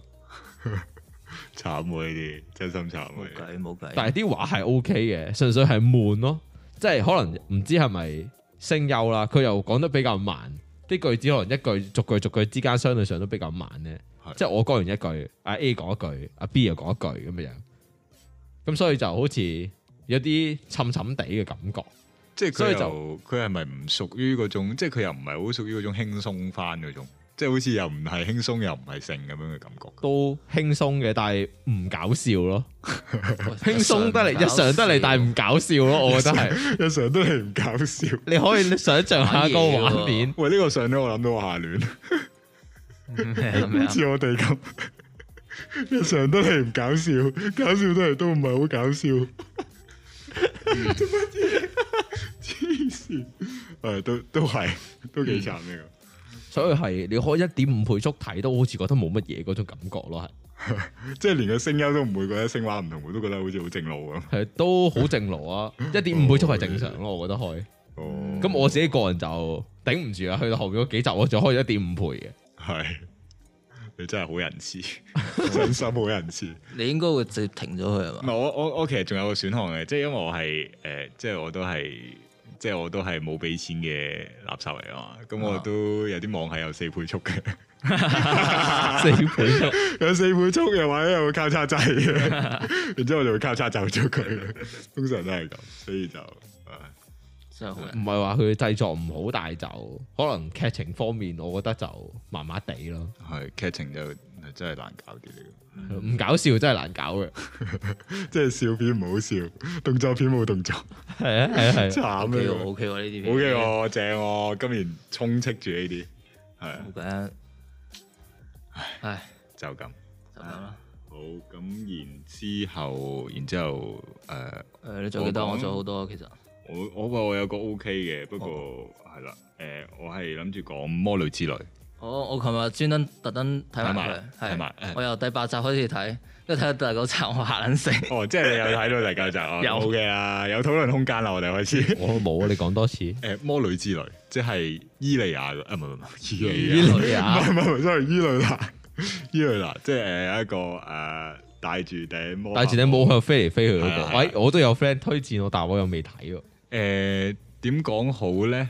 誒、我覺得 overall 個評價係幾好嘅，咁都係講少少故仔啦。即係如果咩都冇睇，哦，咩啊爆響口添， 我唔想爆咗佢個名出嚟。係喎， 係喎，咦冇事冇事，唔唔緊要，聽唔到唔緊要嘅。陣間我嘟咗佢。係啊， 誒，魔女之淚其實講咩咧？就誒，佢、嗰個感覺就係、誒、一個誒啱啱做咗魔女嘅少女啦，然之後就去唔同嘅地方做誒、旅行，然之後就遇到唔同嘅事咁樣好嘅似。聽人講，每一集都係一個小短片故事，係啊啦 係啦係係啊啦，一個咁樣嘅小故事嘅。咁就誒、呃因為有好多人攞佢同呢個《奇樂之旅》去做比較，咁我就覺得嗯比較唔到。奇樂之旅係咩嚟啊係嘅啊？好舊嘅，好舊誒、呃一套我細個嗰陣時睇，又係類似好似魔女之類咁樣嘅格式咁樣嘅，即係佢又係誒一個女仔，然之後去咗唔同嘅地方旅行咁樣，係啦。 O K，咁然之後又會講，即係講少少佢自己嘅性格，又或者講少少啲經歷咁樣咯，係啦。咁誒、呃我覺得其實冇得比嘅，即係《奇樂之旅》同埋《魔女之旅》嗰、個嗰、個分別太大，係啦。首先《奇樂之旅》咧，其實誒、呃因為你如果就咁睇到《奇樂之旅》嗰個封面咧，你會以為嗰個係男仔嚟，係啊，呢個係第一件事嚟嘅。誒、但係其實佢係女仔嚟嘅，係咁佢兩個都係買一個女仔去唔同地方嘅旅行啦，然之後經歷嘅事。咁但係奇樂之旅嘅嗰個感覺就，我覺得係黑暗少少。嗱，我唔係講緊新版，我講緊舊版，因為佢有舊版同埋新版嘅動畫嘅。咁舊版嗰個我覺得係比較陰沉啲，然之後你係會比較覺得誒、呃意義嗰個重啲咯，擺落去就唔會係好誒平時一般動畫咁樣嘅感覺，係啦。同埋就係、如果即係假設誒、呃西蒙冇睇啦。咁誒、呃魔女之旅嘅感覺就係一個套好香嘅奇樂之旅，好香 嘅奇樂之旅，好可愛。係好可愛嘅。誒、但係你話有冇一有冇辦法同奇樂之旅比咧？我又覺得誒喺、我心目中唔得。係誒、奇樂之旅嘅嗰、個嗰、個 ranking 高啲，係高啲，真心我冇睇其他資料，我我所以我評論唔到。係啦，咁樣誒、不過都叫做講下啦，因為其實佢有幾集咧係誒叫做誒、呃有深刻少少印象嘅。咁誒、呃第一第一集啊，唔係唔係，嗰、個係第幾集咧？係啊，第三集同埋第九集。係啊。咁第三集咧，因為誒、呃、雖然西蒙冇睇啦，但係我依家都要劇透。 ，OK，冇我都要劇劇透透得噶啦，劇透得噶啦，係，我都要劇透啊！咁就係啲咩咧？咁其實誒，佢、第三集咧就有兩個短篇故仔嘅。咁第一個就係叫做《花海之國》，誒咁第二個就係《瓶中的幸福》，係啦。咁誒、呃如果你話簡單啲講咧，就係誒呢兩集，又或者即係我哋依家講緊呢一集就係有兩個短篇啦。咁啊，即係第三集同埋第九集。計埋總共有三個短篇咁計啦，咁誒呢三個短篇都算係黑暗梅嚟嘅，即係都係叫做比較誒、呃我會覺得係描寫少少人性嘢咁樣啦。咁誒、呃然之後誒，佢、第三集佢嗰個內容咧，我覺得有少少可以貼近到《奇樂之旅》，係啊，即係佢係講緊即係誒一個國家咧，佢附近有一片花海咁樣嘅。咁嗰一片花海就係類似會引誘人過去誒、呃叫做採花定唔知點樣啦，然之後就會吸咗嗰啲人嗰啲唔知魔力定精氣咁樣，然之後就做養分咁樣嘅。咁然之後，但係就唔會即係即係因為女主角係一個魔女啦，咁所以就唔會受到影響。咁然之後，誒、佢就帶咗其中一棵花過去咧，就嗰個國家咧就唔俾佢入去啦。然之後嘰哩咕嚕咧搞一輪咧，然之後到最後一個結局咧，就係、有一堆好似誒俾嗰啲花迷惑咗嘅人咧，就叫做好似用一個喪屍咁嘅形式行咗去嗰個國家咁樣啦。咁誒、呃我會覺得就有少少。到到《奇樂之旅》嘅原因咧，就係、因為佢開始講翻一啲誒、呃、關於人佢嗰啲本性出嚟，係咪真係有少少獵奇嗰類？ 誒有少少嘅，係啊，即係佢有少少獵奇嘅。而即係因為我我其實我本來我係有 prepare 咗，即係講埋佢裏邊嗰啲緊位啊，又或者即係叫做有啲誒、呃小説同埋誒動畫嘅分別嘅。咁但係誒費事啊，都係啊西蒙冇睇過，我費事劇透晒佢啦。咁但係誒、呃我都會咁講啦，就係、誒。佢雖然做唔到去到奇樂之類咁高質，但係誒，佢、喺其他地方係做得好好嘅。誒、尤其是你啱啱睇咗，即係倫也睇咗第九集嗰度，係啊即係佢係 係啊，即係係我話我會話嗰個畫面，嗰、個血腥嘅畫面係好令我印象深刻咯。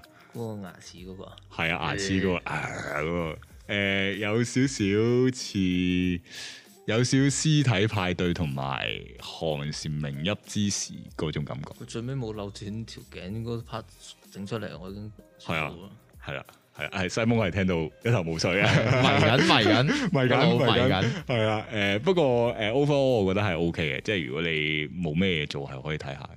如果你話喂唔係喎，我覺得誒、我唔係咁想追嘅話咧，都可以淨係追第三集同第九集，我覺得都值回票價。我覺得淨係睇條女已經夠。係真係睇條女，佢係好香嘅咯，我覺得啊 明白明白。係係好講完啦，好，下一套下一套，下一套輪到我啦。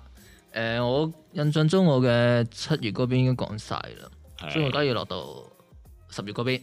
十月嗰邊係咁，跟住根據個 list 咧，第一套咧應該係地下城嗰套嚟嘅，地下哦城係第三季嘅。我相信大家都知邊套，我唔講全名啦。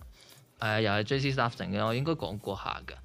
誒、打成套嘢，我自己覺得咧係，因為佢係一套戰鬥片嚟嘅，係係因為佢小説嗰邊其實都係多戰鬥嘅。嗯咁我自己覺得咧，佢誒 J.C. Staff 冇計咧，打得唔爽。好似冇戰鬥唔係好多，個係畫面唔夠張力，其實都唔係唔夠張力，而而係咧佢 cut 走晒啲戰鬥位。即係因為我記得你上次講過係話咩誒，如果要睇文戲就睇 V 零，如果要睇打戲就睇呢套喎。係啊係啊，呢套嘢嘅打戲佢真係好足㗎，佢係即係就咁一 part 打戲，佢可以寫成四十頁咁多啊，誇張，係但係佢演繹到好似文戲咁。喺個動動畫畫度動畫動係畫，啊即係動畫嗰 staff 度佢係將啲打戲咧誒 cut 完又 cut，即係佢係可以成段嗰 part 有打鬥嘅 cut 走佢，然之後就或者呢 part 我整佢有打鬥，但係咧可能咧四十頁嘅嘢我淨係整佢五頁嘅內容，咁就你會睇得唔爽咯，嗯，係啦，純誒粹。係唔爽咯，即係係啊對佢劇情就冇乜意見嘅。劇情咧，其實咧呢套嘢或者呢個題材嘅劇情，我自己覺得係可行嘅，或者係有得搞嘅，因為佢咧佢呢套嘢嘅特別位咧，就係佢其實佢同普通誒、呃火影嗰啲都一樣，佢係一個細路一個廢嘅細路，跟住就一路變強變特勁咁啦。係係係咁，但係佢呢個位咧，佢唔係佢點樣去描述佢變強咧，係有嗰啲叫數值嘅嘢，即係有 level、有數值、有唔同嘅嘢去描述佢。你唔就唔係去到古仔到時就話我一開始打唔贏佢，我去完修行跟住就打贏佢，但其實只係將佢夾硬變廢咁樣就打贏佢，而係真係有個嘢你去睇到佢係個數值變強，佢 level 變強。咁而變強唯一方法咧就係、打怪。咁成個嘢就係好似 RPG game 咁啦，係啦，不斷去地下城打怪，然之後數值提升，跟住咧誒達到一啲成就就可以升咧咁樣啦，係啦。咁其實我覺得呢個睇落去係應該話讀者睇落去睇輕小說嘅時候，其實係點講啊，會想追落去。嗯係啦，所以我覺得呢個題材係 OK 嘅。咁但係咧，J.C. staff 咧就喺動畫度 skip 晒，佢 skip 晒啲打戲嘅時候，我哋又點知佢變強咗咧？做乜你嘢你啱啱講嗰個有令我有深刻嘅反思啊！咩即係你話將嗰啲敵人 level 下降嗰啲，我又諗起鬼滅啊個結局，啊我冇睇嗯鬼滅結局喎，我我又因為我冇睇漫畫。所以我我無就係無無慘好似慘遭被 nerf，喎佢俾人加咗好多個 debuff 落去，我覺得誒、呃我我嗰陣時睇就有少少感覺，但係我係點講？我好唔中意，所以 所以冇冇特別深究啊。即係我有呢個感覺嘅，即係一開始係好好好壓場咁樣嘅，然之後去到突然間唔知做乜咁樣。係啊，有後面有個唔係好知做乜嗰個位，冇，不過我覺可得能呢種係主嗯角變得太強啩。唔係呢種係唔係啊，應該唔係啊。我覺得係冇常見嘅嘢，就係你好難去描寫一個人變強嘅時候，就係將對手變弱。誒、都係係啊係，好難拿簡捏單將嗰個佢變位。弱嘅話，咁你咪顯得你好勁咁咯。咁冇辦法嘅呢種情況，我覺得有陣時，但係就係唔好咯。我就覺得即係通常主角嗰邊提升咗，可能敵人嗰邊智商都要提高翻啲咁嘅樣。冇啊，通常都係降低佢嘅智商噶。係通常啲智商就會下降，唔知點解好少做到係即係正派同反派智商係差唔多，好困難。誒、呃黃道片其實通常都要俾正派嗰邊贏嘅時候，但好似唔係喎嗰個，我近排真係有追小説嗰個實力主義嗰個小説，啊，嗰啲反派哦都係有智商嘅喎，我覺得。雖然佢動畫第一季係雖然得第一季，但係做到好似個主角贏晒咁樣，但係好似小説之後，佢之後下一個活動就即刻輸咗。哦呢、個我冇睇小説，所以我唔知。我好似有睇動畫，係佢之後下一個活動直接俾人智商壓制咗。咁咪好呢啲咪係呢啲好喎，呢啲係啊，所以我係覺得幾好追嘅。我嗯又多一步咧。又多一步，又係時候。誒點解點解成日都要喺啲假期就係完嘅時候先有得， 先揾到呢幾部可以追，然之後就去到假期完就冇得再追。冇計 啊，可以追功課咯，假期完之後係啱啊，追功課。唉仆街。正好啦，誒、講埋呢套啦我。好呢套咧個名咧終於短翻啦，叫總之就是很可愛。咦，我又冇睇喎呢套，呢套聽過好似漫改嚟嘅，誒佢咧係爆笑管家個作者咧嘅新一套作品嚟好嘅。似攞咗個老婆翻嚟啊嘛。係啊係啊係啊，直接誒一好快咁樣就有個老婆㗎啦，一開局。咁其實呢套嘢咧，我自己覺得咧就係放閃漫畫嚟，唔係冇放閃動漫嚟嘅，係係齋睇佢放閃嘅啫。但係咧，啊老實講，係我就覺得唔係咁閃。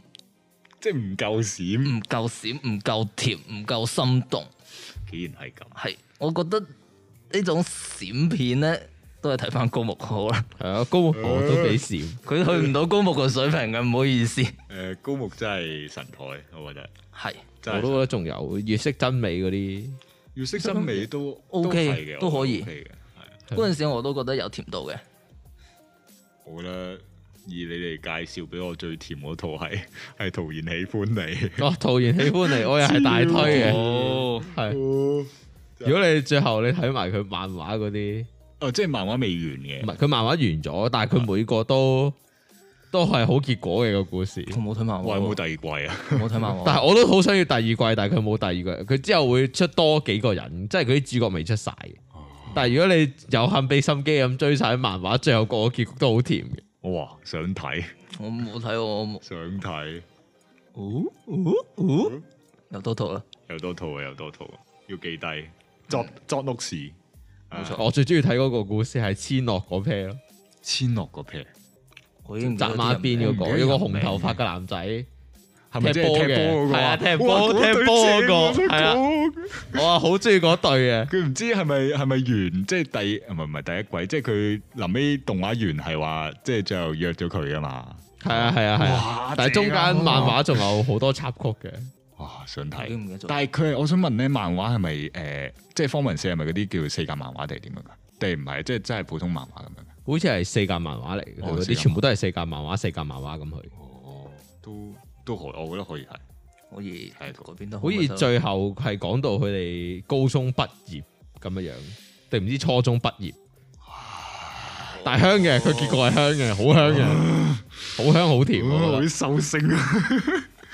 好，哦快睇，嗯，快睇，真係跟住另一 pair 我大推就係嗰個江田係咪叫做？嗰個江田係嗰個男仔，係邊個？誒，你描述下先，我唔係好記得咪就嘅人名係嘅。個女仔係個女仔追男仔，個男仔乜都我唔係咪即係知講笑嗰個啊？係咯，個男即係仔話以咩為佢講笑嗰、個，喂，嗰、個正我覺得都咩？佢佢阿佢哋兩個喺度準備喺間房嘅時候，佢阿媽入嚟叫佢要戴套。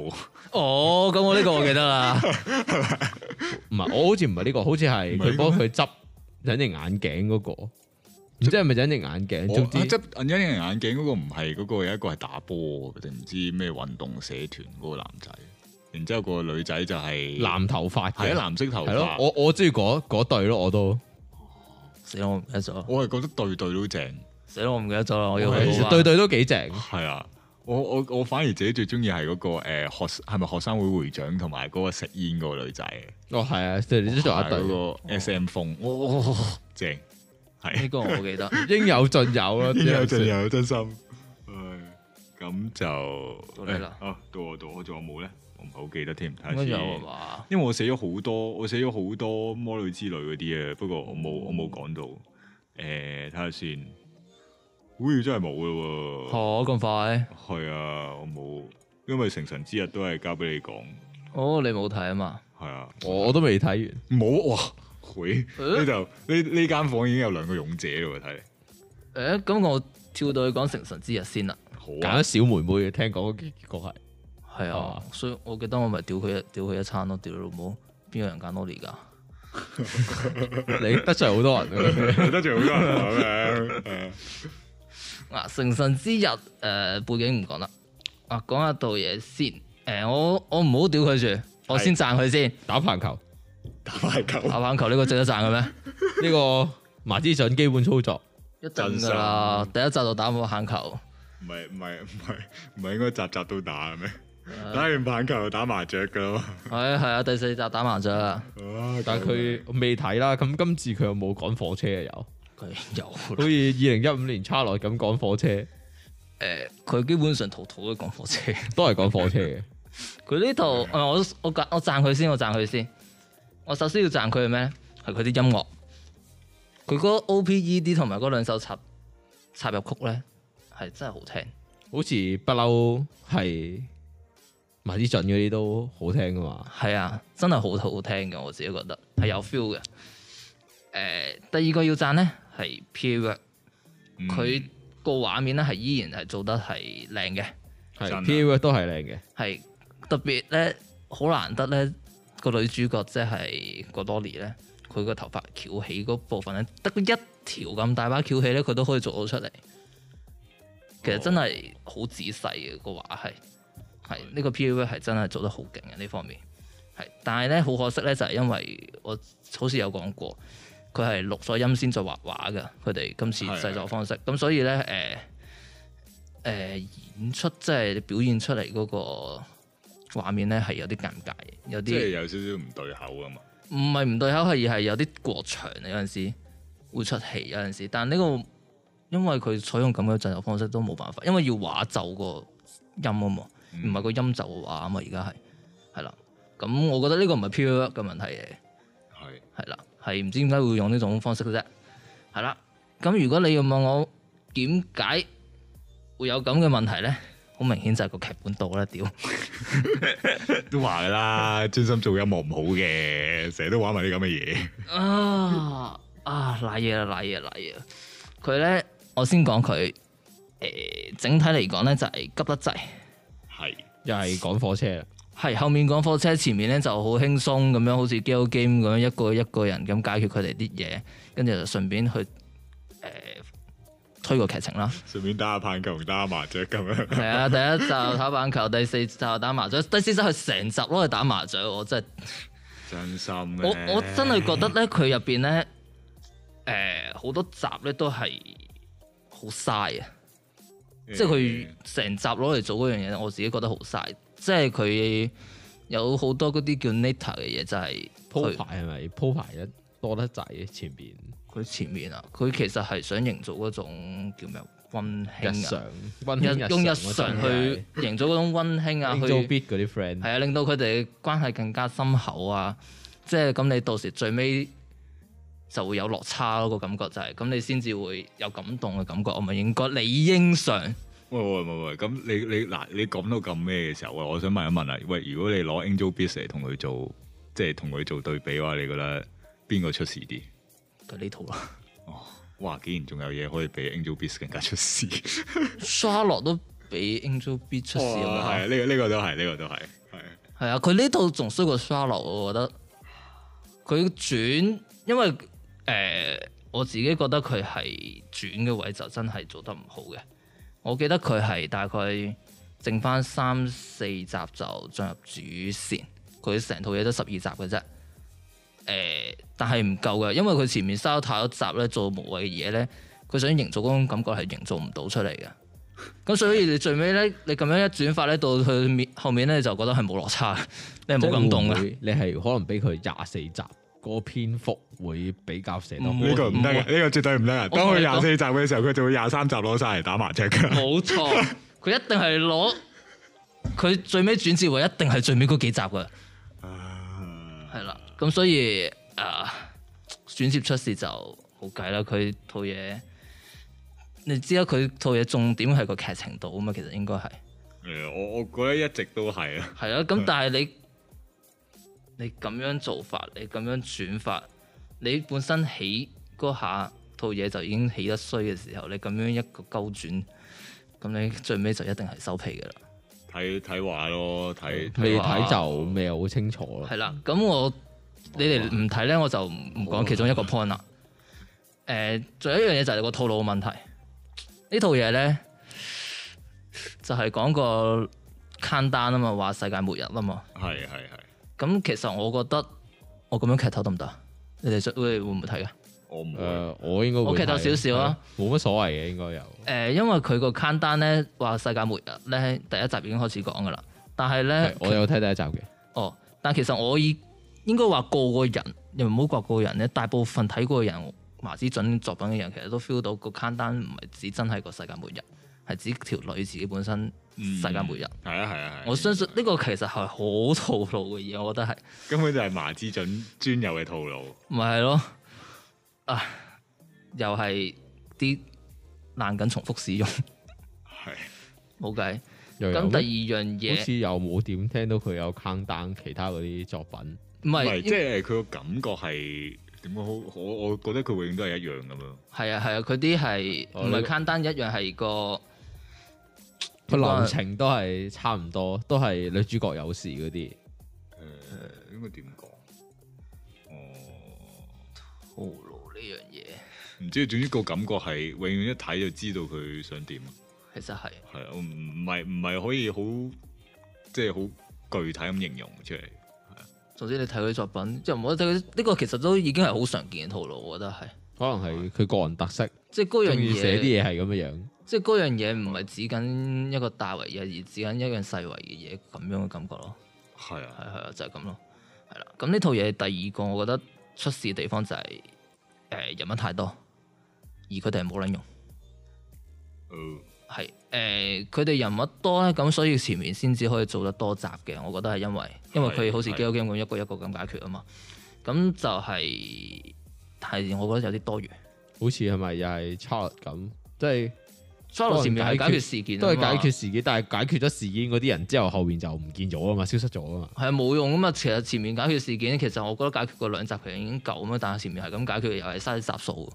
係係啊，咁所以我覺得散咗幾個，成冇幾個，散咗一兩個，其實已經好多翻啲集數出嚟，其實係可以嘅。因為佢前面本身營造嘅感覺已經營造唔到嘅時候，你咁多人你喺度搞事咩？個個人氣氛又咁少，特別啊，我覺得真女主即係男主嗰個青梅竹馬，有乜理由個氣氛少到咁啊？佢前面仲係出場有啲密，但後面咧路人嚟嘅喎。誒呃唔知冇睇，亦都唔打算睇。好慘啊！我想講，你呢個感覺應該係同我睇出租女友 Sumi 得兩集嗰個感覺差唔多。啊應該係唔係你 Sumi 你起碼出嚟嗰兩集都叫主角啊，但係你呢套嘢佢前面出嚟好似係主角，但後面就變成路人嗰 種反差反而仲大。我想講看似主角的人，係係啦，啊我真係屌佢老母，唔係唔好講粗口啊！唔好講錯，唔好講錯。咁呢套嘢咧本身咧係話要用嚟救 Key 社，誒係啊佢話呃要用嚟救 Key 社，但係我自己覺得救唔到啊呢套嘢。嚇，如果佢佢唔係拖低已經好好咯，我覺得。其實因為好似話 f i t z o n Arts 嗰邊係有近呢幾年賣得唔好嘛，即係 Kiss Kiss 嗰邊啲嘢賣得唔好嘛。我見 Key 社有即係之前有出過啲 YouTube 嗰啲 video 咯，即係我覺得係幾高質嘅，就咁睇過 clip、但係如果你話一去到，如果真係故事或者 game 或者點樣嗰啲，就出晒事。唉，冇計啦，咁就係咁啦。我自己覺得咧，整體嚟講就係用音樂去打動人，誒、情緒勒索，我覺得係誒、呃音樂係真係好，我係冇睇都覺得聽人佢用音覺得幾樂去令你喊，令你感動，但係咧唔夠咯。正一頭霧水係嘛？係啊，你個劇情咁鳩泥，你後面逆轉又逆轉，即係你最尾一，即係你可能你最尾三四集嚟個 U turn 嘅時候，你最尾一集又嚟多個 U turn，我玩條毛咩？你條毛咩？反轉再反轉，係啦，係啊，我哋就好似白痴仔咁啊睇嗰班人，係啦，誒、但有樣嘢要講嘅就係咧評價，Nico Nico 嗰邊咧，即係日本睇嗰邊咧。哇係誒、呃有廿九點六個 percent 俾唔好嘅，咁十五點三俾只係唔好，即係唔好嗰邊大概係四十五個 percent 啦。咁咧十六個 percent 俾正常，即係中間位啦。咁十二點三 percent 俾好，同埋廿六點九 percent 俾超好嘅。點解會有廿六點九 percent 比超好啊，我所以咧就要講打啦，手嚟？係有水分㗎，係因為咧你最尾播完之後就投票啦。係投票時間咧，你冇投到票咧，佢係當你要投超好嘅。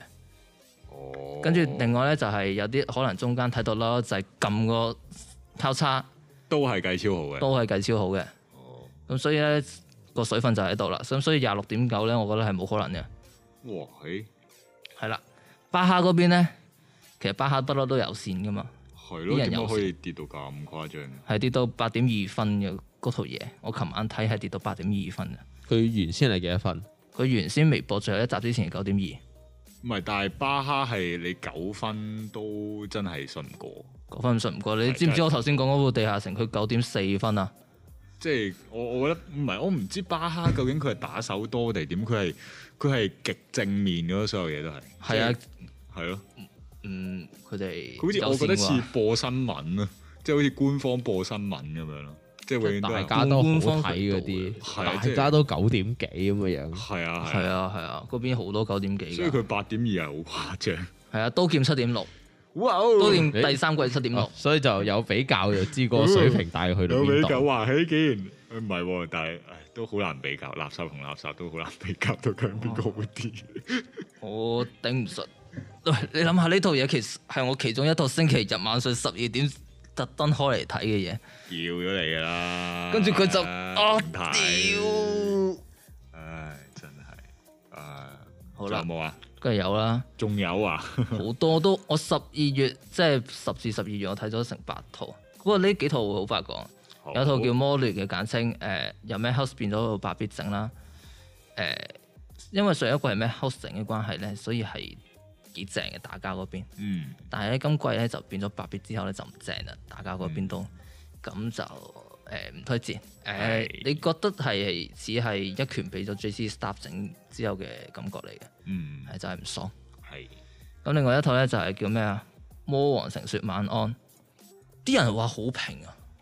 佢啲動畫功課，我又冇睇喎，係啊，巴哈比成九點八分㗎，但係咧係誒，我自己淨係睇咗一半，我就覺得好悶，好係好悶。啲人話好睇嘅，話搞笑，但係誒，呃可我能覺得好哦啊咁悶啱戳中戳唔中你嗰個笑點。可能係啩，我自己覺得悶咯，冇冇咩好睇咯，係啦。咁好啦，應該剩翻最後一套要講嘅啫，係就係呢套《戰役的希格德利法好啦，我係我地雷車手話俾我知係服服地衰，我冇睇到》，。係咩？我覺得 O 還 OK 我喎。呢個都係 OK 嘅覺得呢個服嘅，我都係覺得服，所以冇睇。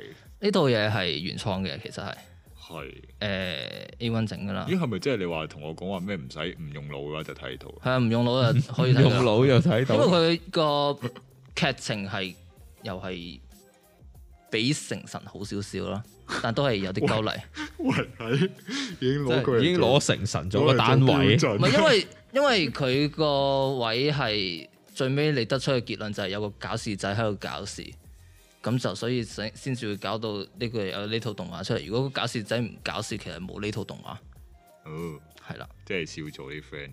係啦，咁就誒誒、呃呃我自己覺得咧係，我點解睇咧係因為我第一集見佢成粒鐘咁長，我嚇親，哇！成個鐘係佢連即係佢連續播兩集咁樣咯，哦，兩集嘅，係啊，跟住就誒、呃跟住睇咗大概幾廿秒之後，我見到阿長月達平個名，即係 V 零作者個名，我心諗哇，唔通係黑暗系？ 係我我有啲興奮啊啦，跟住就睇一睇一睇，跟住就第一集即係嗰成粒鐘咧，我就自己覺得有係有啲驚喜嘅。係因為我難得見到 A one 整得咁爽嘅，嗯係空，因為佢係講飛機嘅，誒、即係空戰，係係係誒、呃難得係有畫面睇，而且佢係叫做算多啊，嗯嗯嗰時有粒鐘算多噶，咁就係咯，比地下城多至少。咁就某程度上咧，佢係一個將馬肉同戰鬥溝埋一齊嘅，但係咧佢都叫分得開，半集馬肉，半集戰鬥，即係戰鬥嗰邊唔會淪落馬肉嗰邊，即係你唔會，哦即係你唔會戰鬥嗰陣時喺度波揈啊爆衫揈，係啊爆衫咁樣嘅。 ，OK，係啦，或者係成集賣肉，或者成集戰鬥咁樣，佢唔會係將佢哋兩樣嘢溝埋嘅。誒、而賣肉嗰度咧係真係好正，我第一次見到個胸部可以揈得咁，哇！我都唔知佢嗰度擺咗幾多錢落去，可以整到揈下揈下。犀利會唔會唔合乎人體工學？誒入邊啲戰機嗰啲嘢已經唔合乎物理嘅嗰啲轉法，即係咁樣飛落所嚟，以哦跟跟住住又就係咁樣話轉唔使用腦睇嘅意係啊，思真就係係咁唔啦。使用腦睇，劇情唔使用腦睇，啲物理亦都唔使用腦睇。太好，係唔使用腦去思考，就當佢一部爽片睇就得噶啦。咁 OK 然之後咧，誒、人物係正嘅，嗰四條女係係誒、夠突出，同埋佢哋嗰個每個人嘅特質係出到嚟嘅，嗯係啦。咁然之後個缺點，我頭先講啦，係個劇情啦。個劇情係講咩咧？係講一個冇北歐神話嘅世界嚟嘅。誒、冇北歐神話，正常正確啲嚟講係一個俾人遺忘咗有北歐神話呢個存在嘅世界。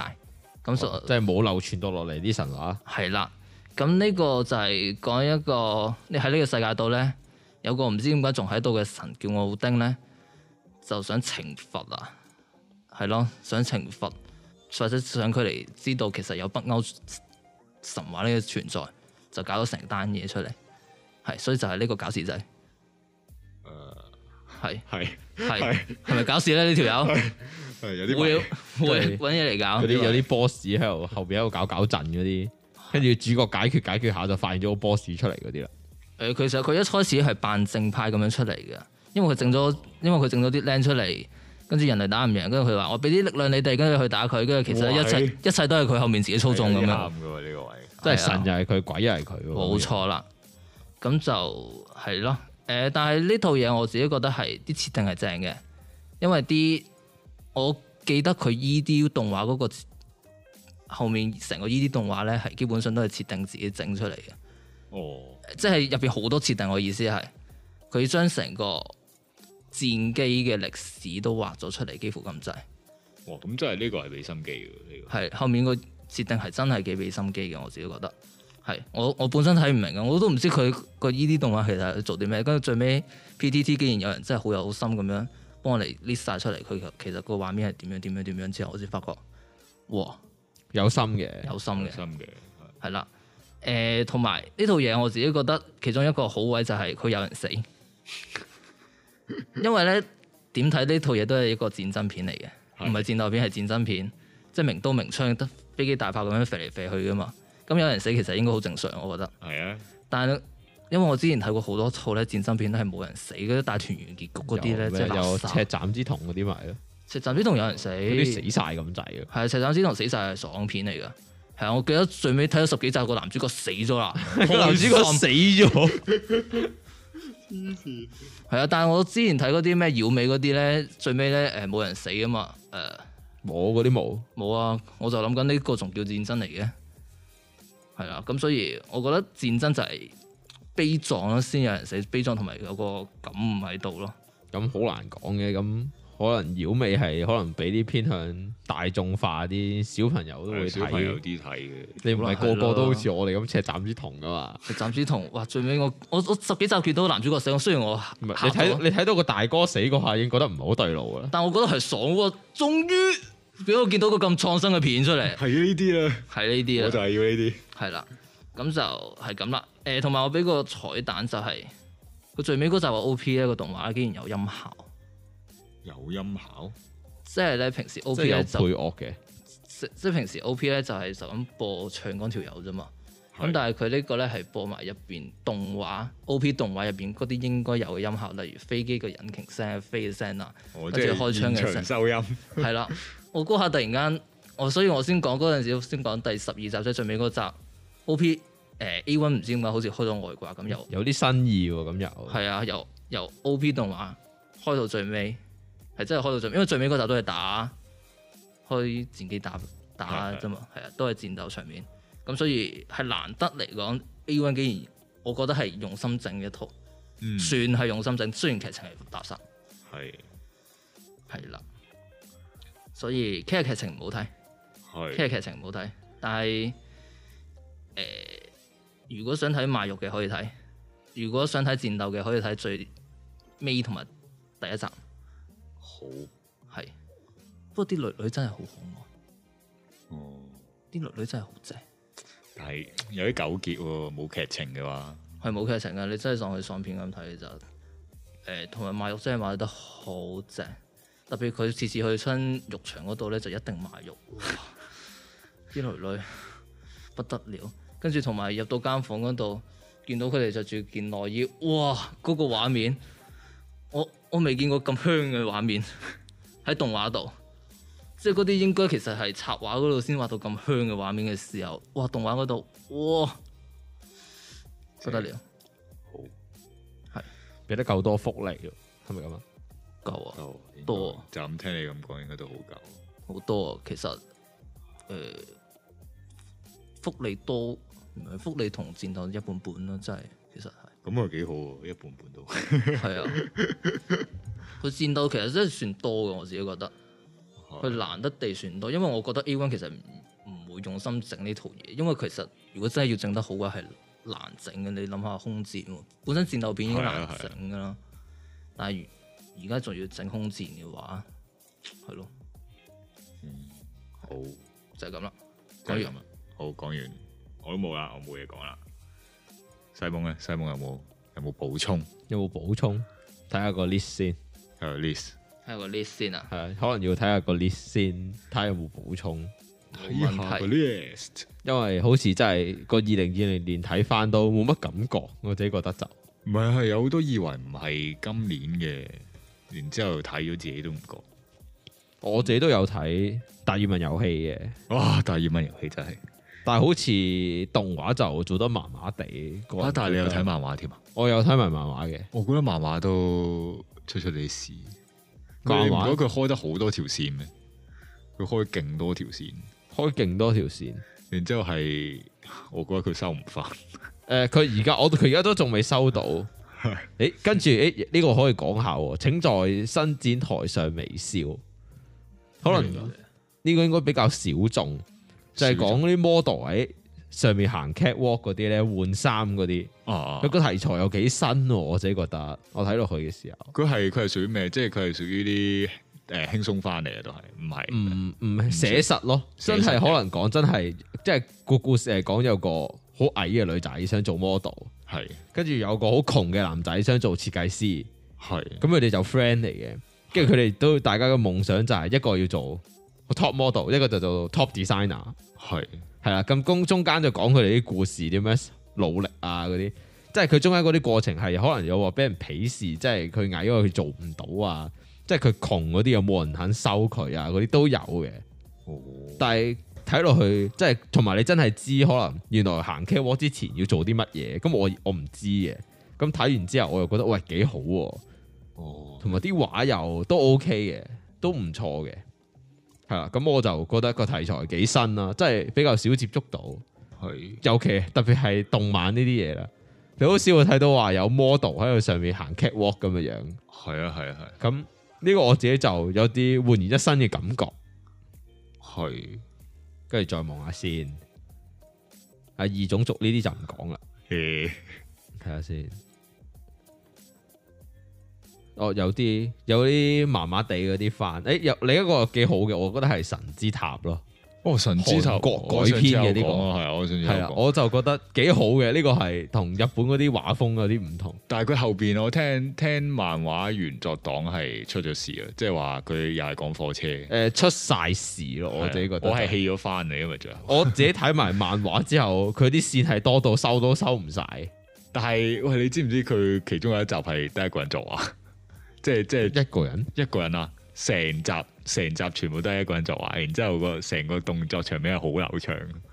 即係咦佢係我又冇留意喎，原機會嚟，我唔記得第幾集你可以翻去立一立嗰個工作人員名單。但係睇到漫畫後期嘅話，佢啲線個世界觀係大到你收都收唔翻，嗯，個世界觀太大啊！即係好人有好人好大嘅世界觀，壞人有壞人好大嘅世界觀，跟住男主夾喺中間咁嘅樣，哦跟住男主原先呢度呢班 friend，男主變咗壞人之後有另一班 friend，跟住男主變翻好人，再有兩班 friend 相遇，唔得太多人啦，我覺得我已經記唔到啲人名啦。我已經唔知發生咩 事。誒發生咩事 咧？系啊，多到記唔到咁，可能係我問題啦。跟住，咦嗰啲诶小書痴我又覺得幾好睇嘅，幾日常。嗯哦小書痴嘅下克常冇係啦，啊哦佢出第二季，佢哋四月嘅時候係啦，就係又係異世界轉生嘅，又係講個中意睇書嘅女仔去咗異世界轉生咗去，唔知咩事轉轉生咗去異世界，唔記得咗啦。係啦，咁就係講嗰個世界係嗰啲中世紀嗰啲冇書嘅年代，但係有魔法嘅。咁、個女主咧，佢自己就有魔法嘅，睇落有魔哦，法嘅、我有聽過，我有聽過呢個係啦，誒，我有聽過，但係咧。溫佢係馨過好似控制就唔係到啲魔法咧，佢係唔知要幾耐就會死㗎會死嘛嘅，係啦。咁所以佢要諗辦法就係令到自己唔好死。咁所以就其實成季第一季就講佢點樣唔好死啊，之後入咗去教會定唔知咁嘅嘢啦，咁就可以控制到佢啲魔力，等佢唔使死。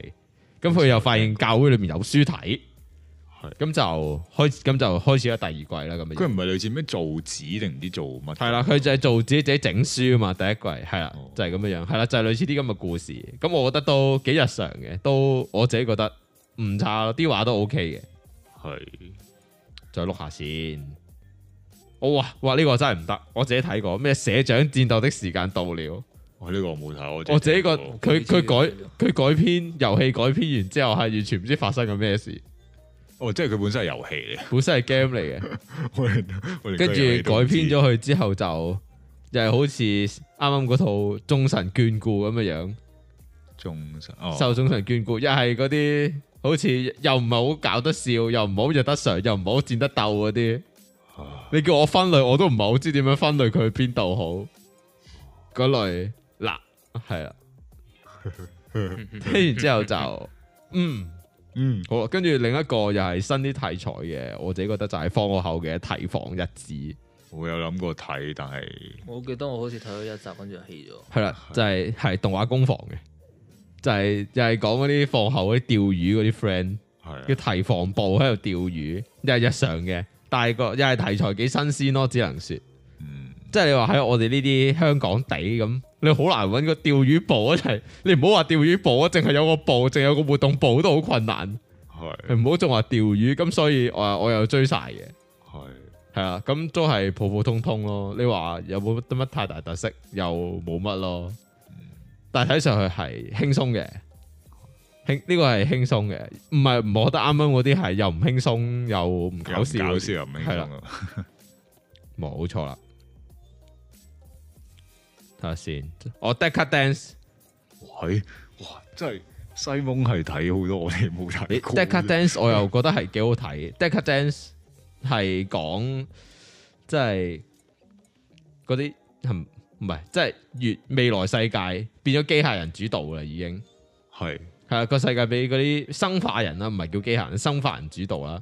係咁唔知點解咧，即係嗰啲生凡咧喺個太空上邊咧有架飛艇咧喺度行嚟行去嘅嗰啲機械人，咁佢哋咧就可以控制啲角色咧，就翻類似地球咁嘅地方啦，唔知係咪地球啦，啊就可以佢喺上面好似打機咁咧，我哋可以喺度模擬製整個角色出嚟啦，係係係跟住就嗰、個角色就會去到地球度咯，跟住就去打怪咯，喂即係但係嗰個地球本身係有、真係有人喺度住緊嘅，係但係佢哋就叫嗰啲人做 NPC 咯。哦係哦即係你當係有一個世界啦，即係我哋而家生活呢個世界啦。突然之間有啲虛擬嘅人製造出嚟啦，咁佢哋就覺得我哋係 NPC 咯。但係其實實際上佢哋先係 NPC 嚟㗎嘛，佢哋佢哋佢即係佢哋好似玩家咁，即係上面有個人控制住佢玩啦，咁就同我哋呢啲 NPC 喺度傾偈咁嘅樣，哦咁即係即係連埋啲怪都係佢哋自己整出嚟嘅，係係啦，個世界觀相對上有啲複雜嘅，係但係就即係佢佢我覺得最好嘅地方就係佢嗰啲設計嗰啲機械嗰啲嘢咧，係設計得好精緻嘅，係異常地精緻嘅，係啊，即係佢淨係嗰個機械人變身嘅時候咧，都可以變個十零廿秒嘅，係啊啦，佢係精緻到每一個位嗰啲核物紋啊，嗰啲點講咧，係即係嗰啲凹凸起伏啊，嗰啲位咧，都係做得好仔細嘅。係啦，超級無敵仔細，係啦，咁就同埋講一個人點樣對抗成個世界，係啦，即係一隻機械一個生化人點樣為咗一個北咗嘅 NPC 去拯救，即係 NPC 即係我哋以為佢哋都係普通人啦，但有個北咗個即係女主角啦，個北咗嘅 NPC 咧就覺得喂唔係喎，我哋應該要殺晒啲怪咁嘅樣。因為佢哋一旦以為殺晒啲怪咧，就可以世界安寧，啊但係其實唔係，因為啲怪都係上面班人整出嚟嘅。即係佢哋自己開心喺度打機，佢我整啲怪出嚟，我就整個角色出嚟，咁我哋幫佢對打咯。呢個係啦，聽上去就幾複雜嘅，真但係都我覺得就都可以睇一睇。跟住我又去睇呢、個《我立於百萬生命之上》，又係未聽過呢個，你有冇聽過？聽過嘅名，應該話我 look list 嗰陣時有留意到嘅名，但係啦唔，知我覺得咩係動畫係做得唔好嘅，係個劇情係有啲悶嘅，係啦，同埋啲畫係唔靚嘅，係啦，但係唔知係咪漫畫嘅問題咧？但係漫畫睇到後邊係好睇啲嘅，我自己覺得，即係佢又係嗰啲又係異世界嗰啲高中生轉生去到異世界，又係刷怪星咧做任務咁樣樣，總之做唔到嗰個任務或者限時之內做唔到就會死嗰啲咯，都係嗰類嚟嘅，但係就。唔麻麻地咯，我覺得漫畫，但我唔知點解喺佢麻麻地嘅狀況之下，我都敢於去開佢個漫畫嚟睇。唔係有時係嘅，有時真係真係係純粹想咩，想驗證下究竟佢係咪 真係服，定係純粹佢係動畫冇服嘢好睇，揀翻啲之前睇過。係啊？係啦，但係整體上我會俾佢一個啱啱合格啦。好，哇，跟住《咒術回戰》呢個高級嘢嚟嘅呢個，周水回戰我仲未睇，我諗緊開唔開啊，我覺得係可以開嘅，《咒術回戰》好，可以開嘅。可以開嘅。我我佢係佢係係咪神王道？神我王驚道嗯神王道㗎唔嘛係神王道，唔係神王道，佢俾人暴打，有冇俾人暴打咧？好似佢好似死咗幾次，有冇死咗幾次？有冇死幾？即係我記得俾人暴打過，仲要差啲。啱啱有隻大 boss 生咗出嚟，咁啱佢又生咗喺佢面前，跟跟住我記得佢俾人暴打嘅好似，好但係呢係有人死嘅入邊，係係有人死嘅，唔係冇人死嘅，係有人死嘅。咁係我覺得係 OK，我自己幾中意睇嘅。睇完唔知頭嗰一兩集之後，我就去咗追漫畫漫畫啦，係啦，哦，有啲糾結。我咒術回戰真係有啲糾結。啊係啦，哦啱啱就係講緊呢個眾神眷顧嘅男人。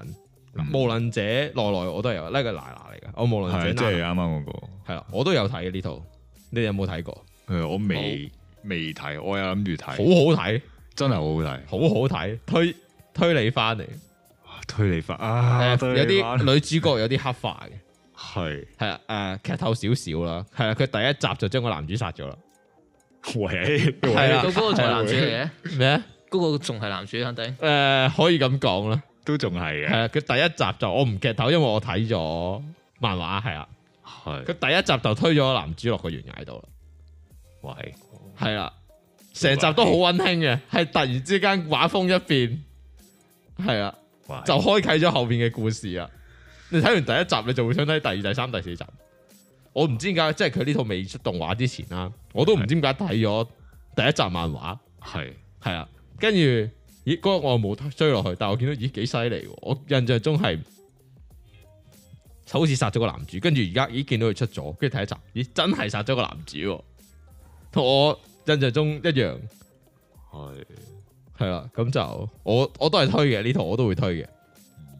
推埋漫畫咯，推主要都係推漫畫多，未必係動畫。動畫都可以睇，我冇睇動畫，但係就仲有呢個魔法科高中的劣等生來我訪即者係啱篇，啱嗰個誒魔劣咯，係嗯啱啱魔劣嗰個係啦。咁呢個就續作就冇乜嘢好講啦，我自己覺得就喺後邊唔係好知做緊乜啫。最後嗰 part，佢個來訪者來訪咗一陣，模仿咗個吸血鬼來來訪咗一陣，係咯。 ，total 十集，後邊嗰啲好似就唔關事啦，已經後面係原創劇情嚟嘅。佢話係啦。因為佢唔夠集數整下一篇啊嘛，我發覺我都睇得幾多，有啲黃金神威有冇睇過？冇聽過冇係睇啊，黃金神威就係講以前古代年一九幾年嘅時候，即係仲有班北海道仲有班日本原住民叫 Ainus 咁嘅嘢啦。係咁，嗰班人就係講緊佢收埋咗啲寶藏，咁就係一班人去揾寶藏咁嘅樣。係啦，就係揾嗰扎黃金出嚟啦。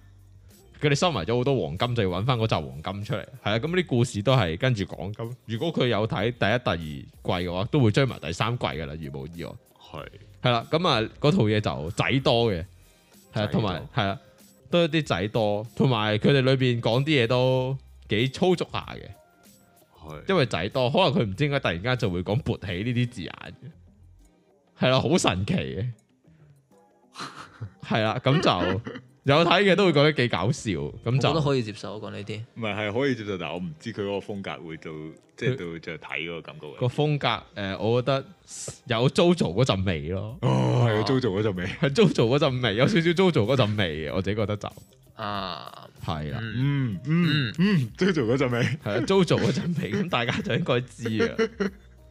誒，跟住應該係最後啦。我最後一套就係呢一個次代西後公園，喂，係啦，又係動畫工坊嘅，又係又係講個一個主角，佢個名叫調停人咁嘅角色啦，扮演住哦，係啦。咁就係發生咗好多唔同事喺次代，咁啊等住去解決啦。係係啦，咁就一般咯，我覺得就。係。睇完之後，你問我有咩特別嘅深刻印象？好似冇喎，我我發覺西蒙係真係睇好多偏，算唔算偏門咧？其實我係啊，我自己我都唔知點解，可能自己中意比較睇多啲比較偏門啲咁嘅嘢。其實本身都想睇埋呢個《安達與川島》，不過就未有時間誒。我覺得麻麻，我我覺得麻麻地氣咯，係咪好似係氣八兩個個女仔啊嘛，係咯係咯係咯，誒？咁我覺得太慢，我又冇睇到，我又想其實都想睇下嘅係。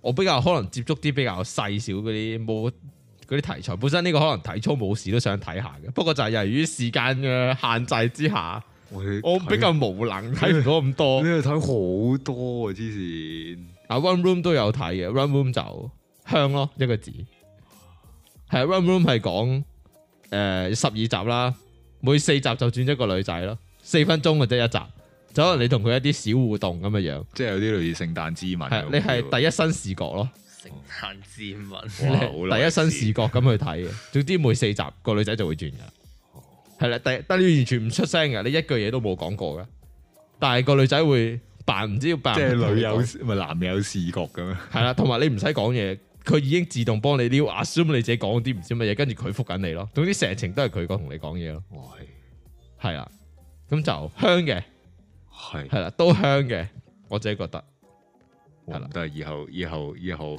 以後要以以後要揾西蒙點套都未睇第三季，點討係啦。請問你今天要來點兔子嗎？咩嚟㗎？係啦，阿芝奶係啦，就係講緊好多個女仔有間咖啡，咁就係講啲日常故事，哇，唔得，真係唔得， 呢個唔係啦得，，真係唔得。呢個呢咁個就我接受到我有睇過就第一接受季到噶啦唔。係因因為我有開過第一季，跟住就不了。系啊，基本我接受唔咁到我呢啲接受到日常翻嗰啲就繼續睇落去就我自己覺得悶啊，係咯，可能有啲人會覺得悶，我呢啲睇慣啲日常嗰啲就我覺得 O K 嘅都嗯，係咯，咁樣大致哦上係咯，應該呢啲就係我睇過嗰啲啦。好啊，咁就都差唔多啦，我哋係咪？今次嗯，我要講都講晒係啦，要講都講晒，嗯，咁就就咁啦，好冇？